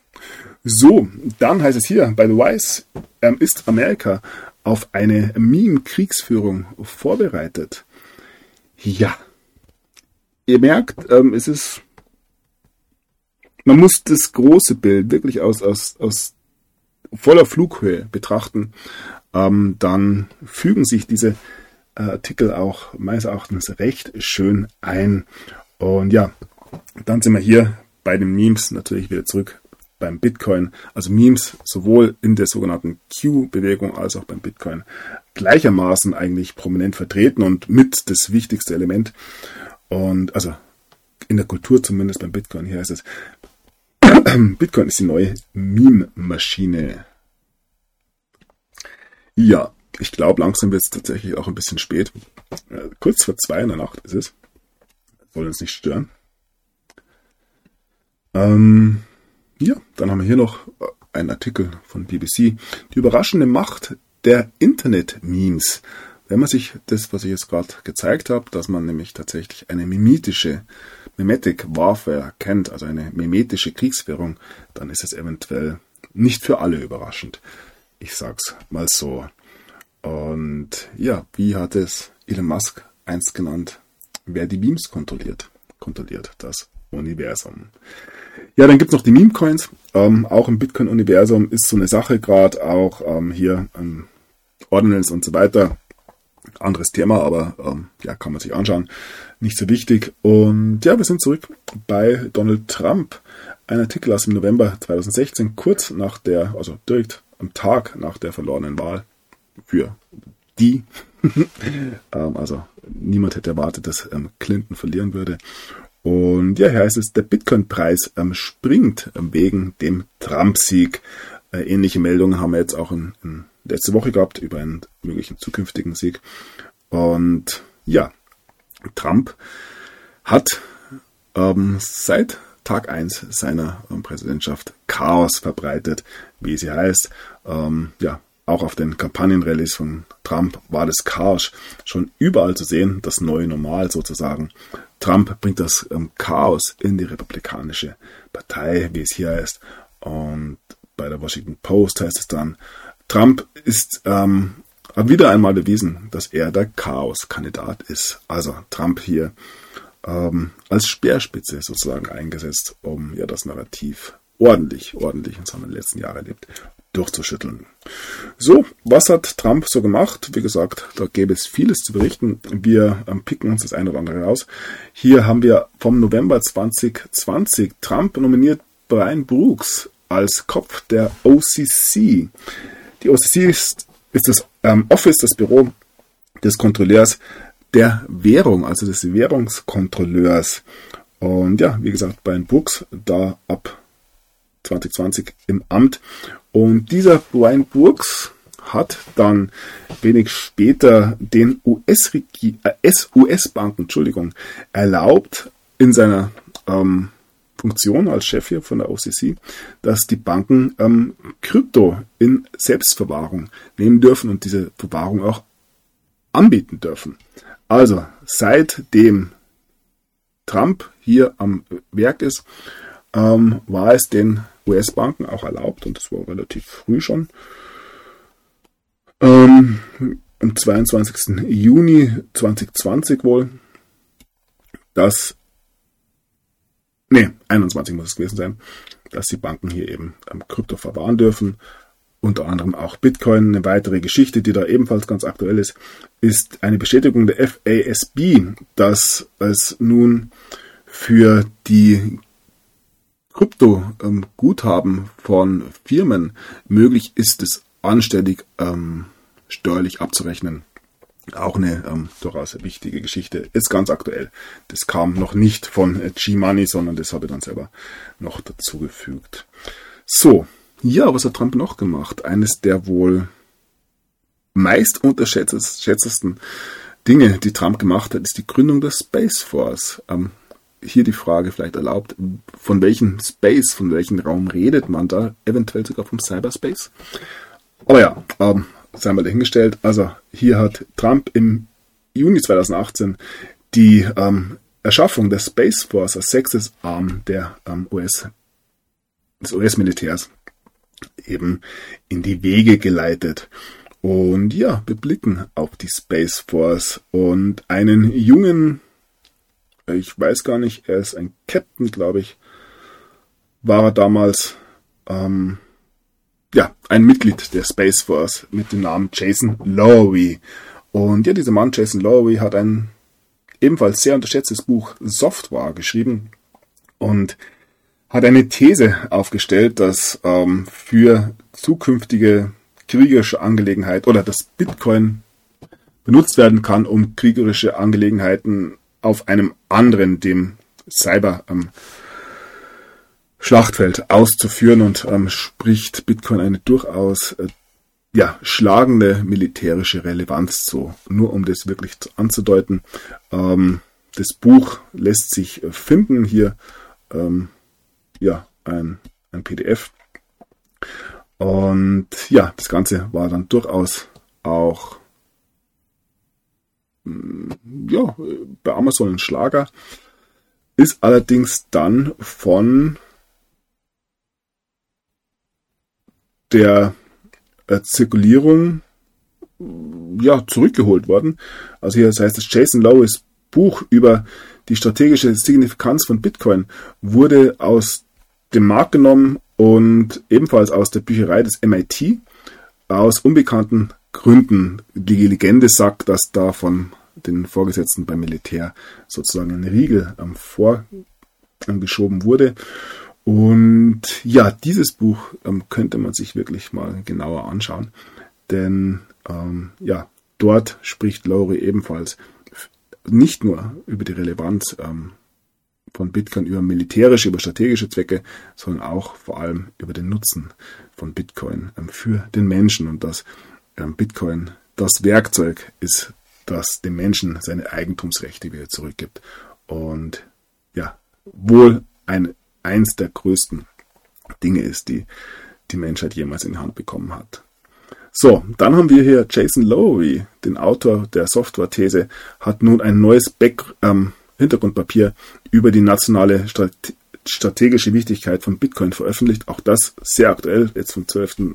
Dezember, also ja, wenige Tage alt. Und ja, hier heißt es dann in diesem Papier, Bitcoin hat das ähm, Potenzial, ähm, den, die Cyberkriegsführung signifikant ähm, umzubauen, sagt ein US-Base Major, ähm, Stephen Lowery, äh, Jason Lowery.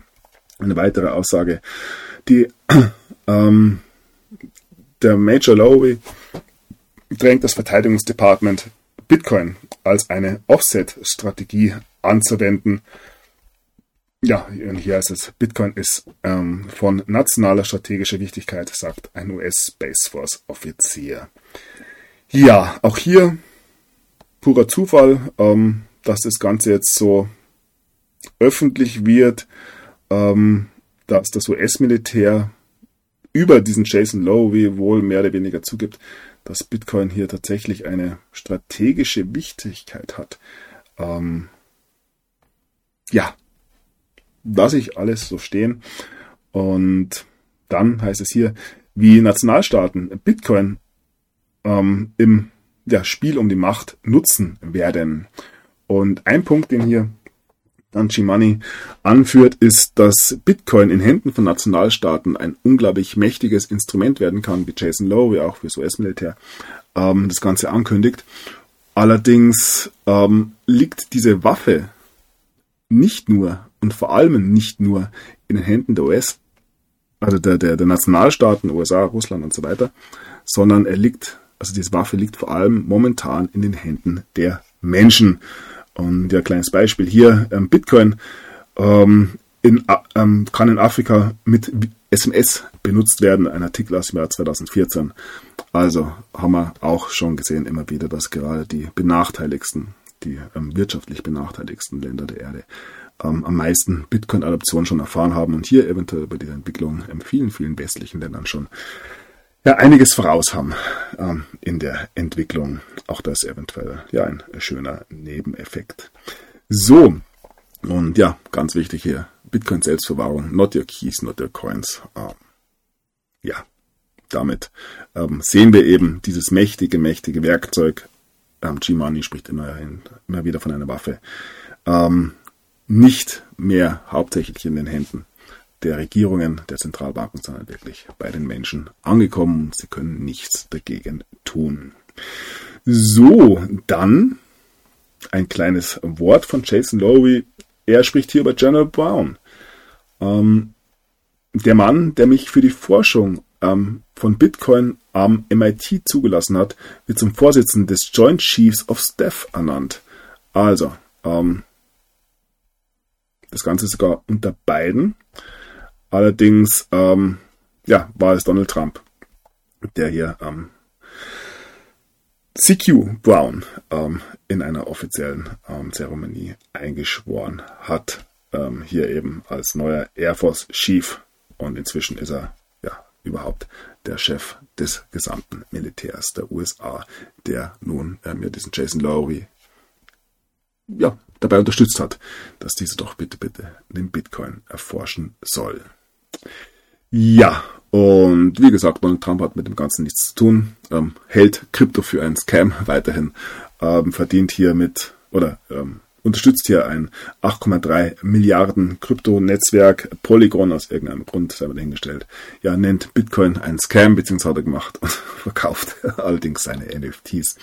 Ähm, wie gesagt, alles Trollaktionen in meinen Augen, ähm, dass ähm, die ehemalige First Lady Melania Bitcoin zum 13. Geburtstag gratuliert hat, soll an dieser Stelle keine Rolle spielen. Ja, das wäre es eigentlich gewesen mit der Zusammenfassung des Videos. Wie gesagt, ein bisschen holprig war es. Ich habe es ähm, tatsächlich nicht nochmal geordnet. Dann hätte ich die ganze ähm, ja, Struktur des Videos hätte sich dann geändert.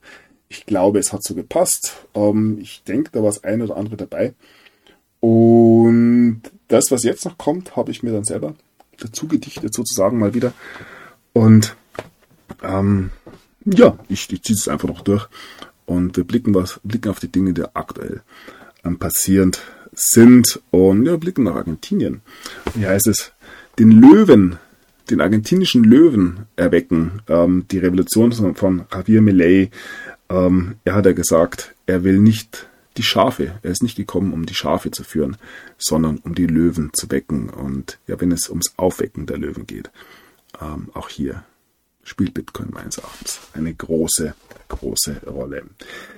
Ja, ähm, Javier Millet, werden wir sehen, wer sich tatsächlich am Ende des Tages positionieren wird, aber man kann durchaus feststellen, dass ähm, es in den letzten fünf bis zehn Jahren ähm, einige Politiker auf der Welt gegeben hat, die sich nicht mehr an dieses alte Narrativ gehalten haben, sondern eher ein bisschen ja, für Chaos gesorgt haben, sage ich mal. Allen voran natürlich Donald Trump, ähm, aber man muss natürlich auch Putin nennen und eventuell Xi Jinping. Und hier heißt es die Achse der Unordnung. Und ja, da gibt es auch dieses Gerücht, dass ähm, ja, diese drei Herren eine Sonderaufgabe erhalten haben. Und ja, das lasse ich in diesem Zusammenhang einfach mal so stehen. Wir erinnern uns an das saudische Schwert, ähm, das Donald Trump gehalten hat.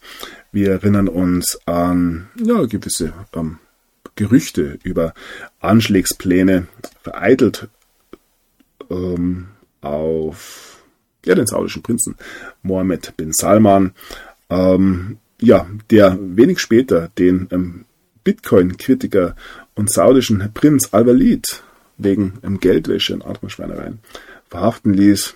Also das Ganze im Jahr 2017, ähm, im Oktober, hat sich abgespielt. Und ja, wo wir gerade in Saudi-Arabien sind, auch hier wieder die ein oder andere aktuelle Meldung.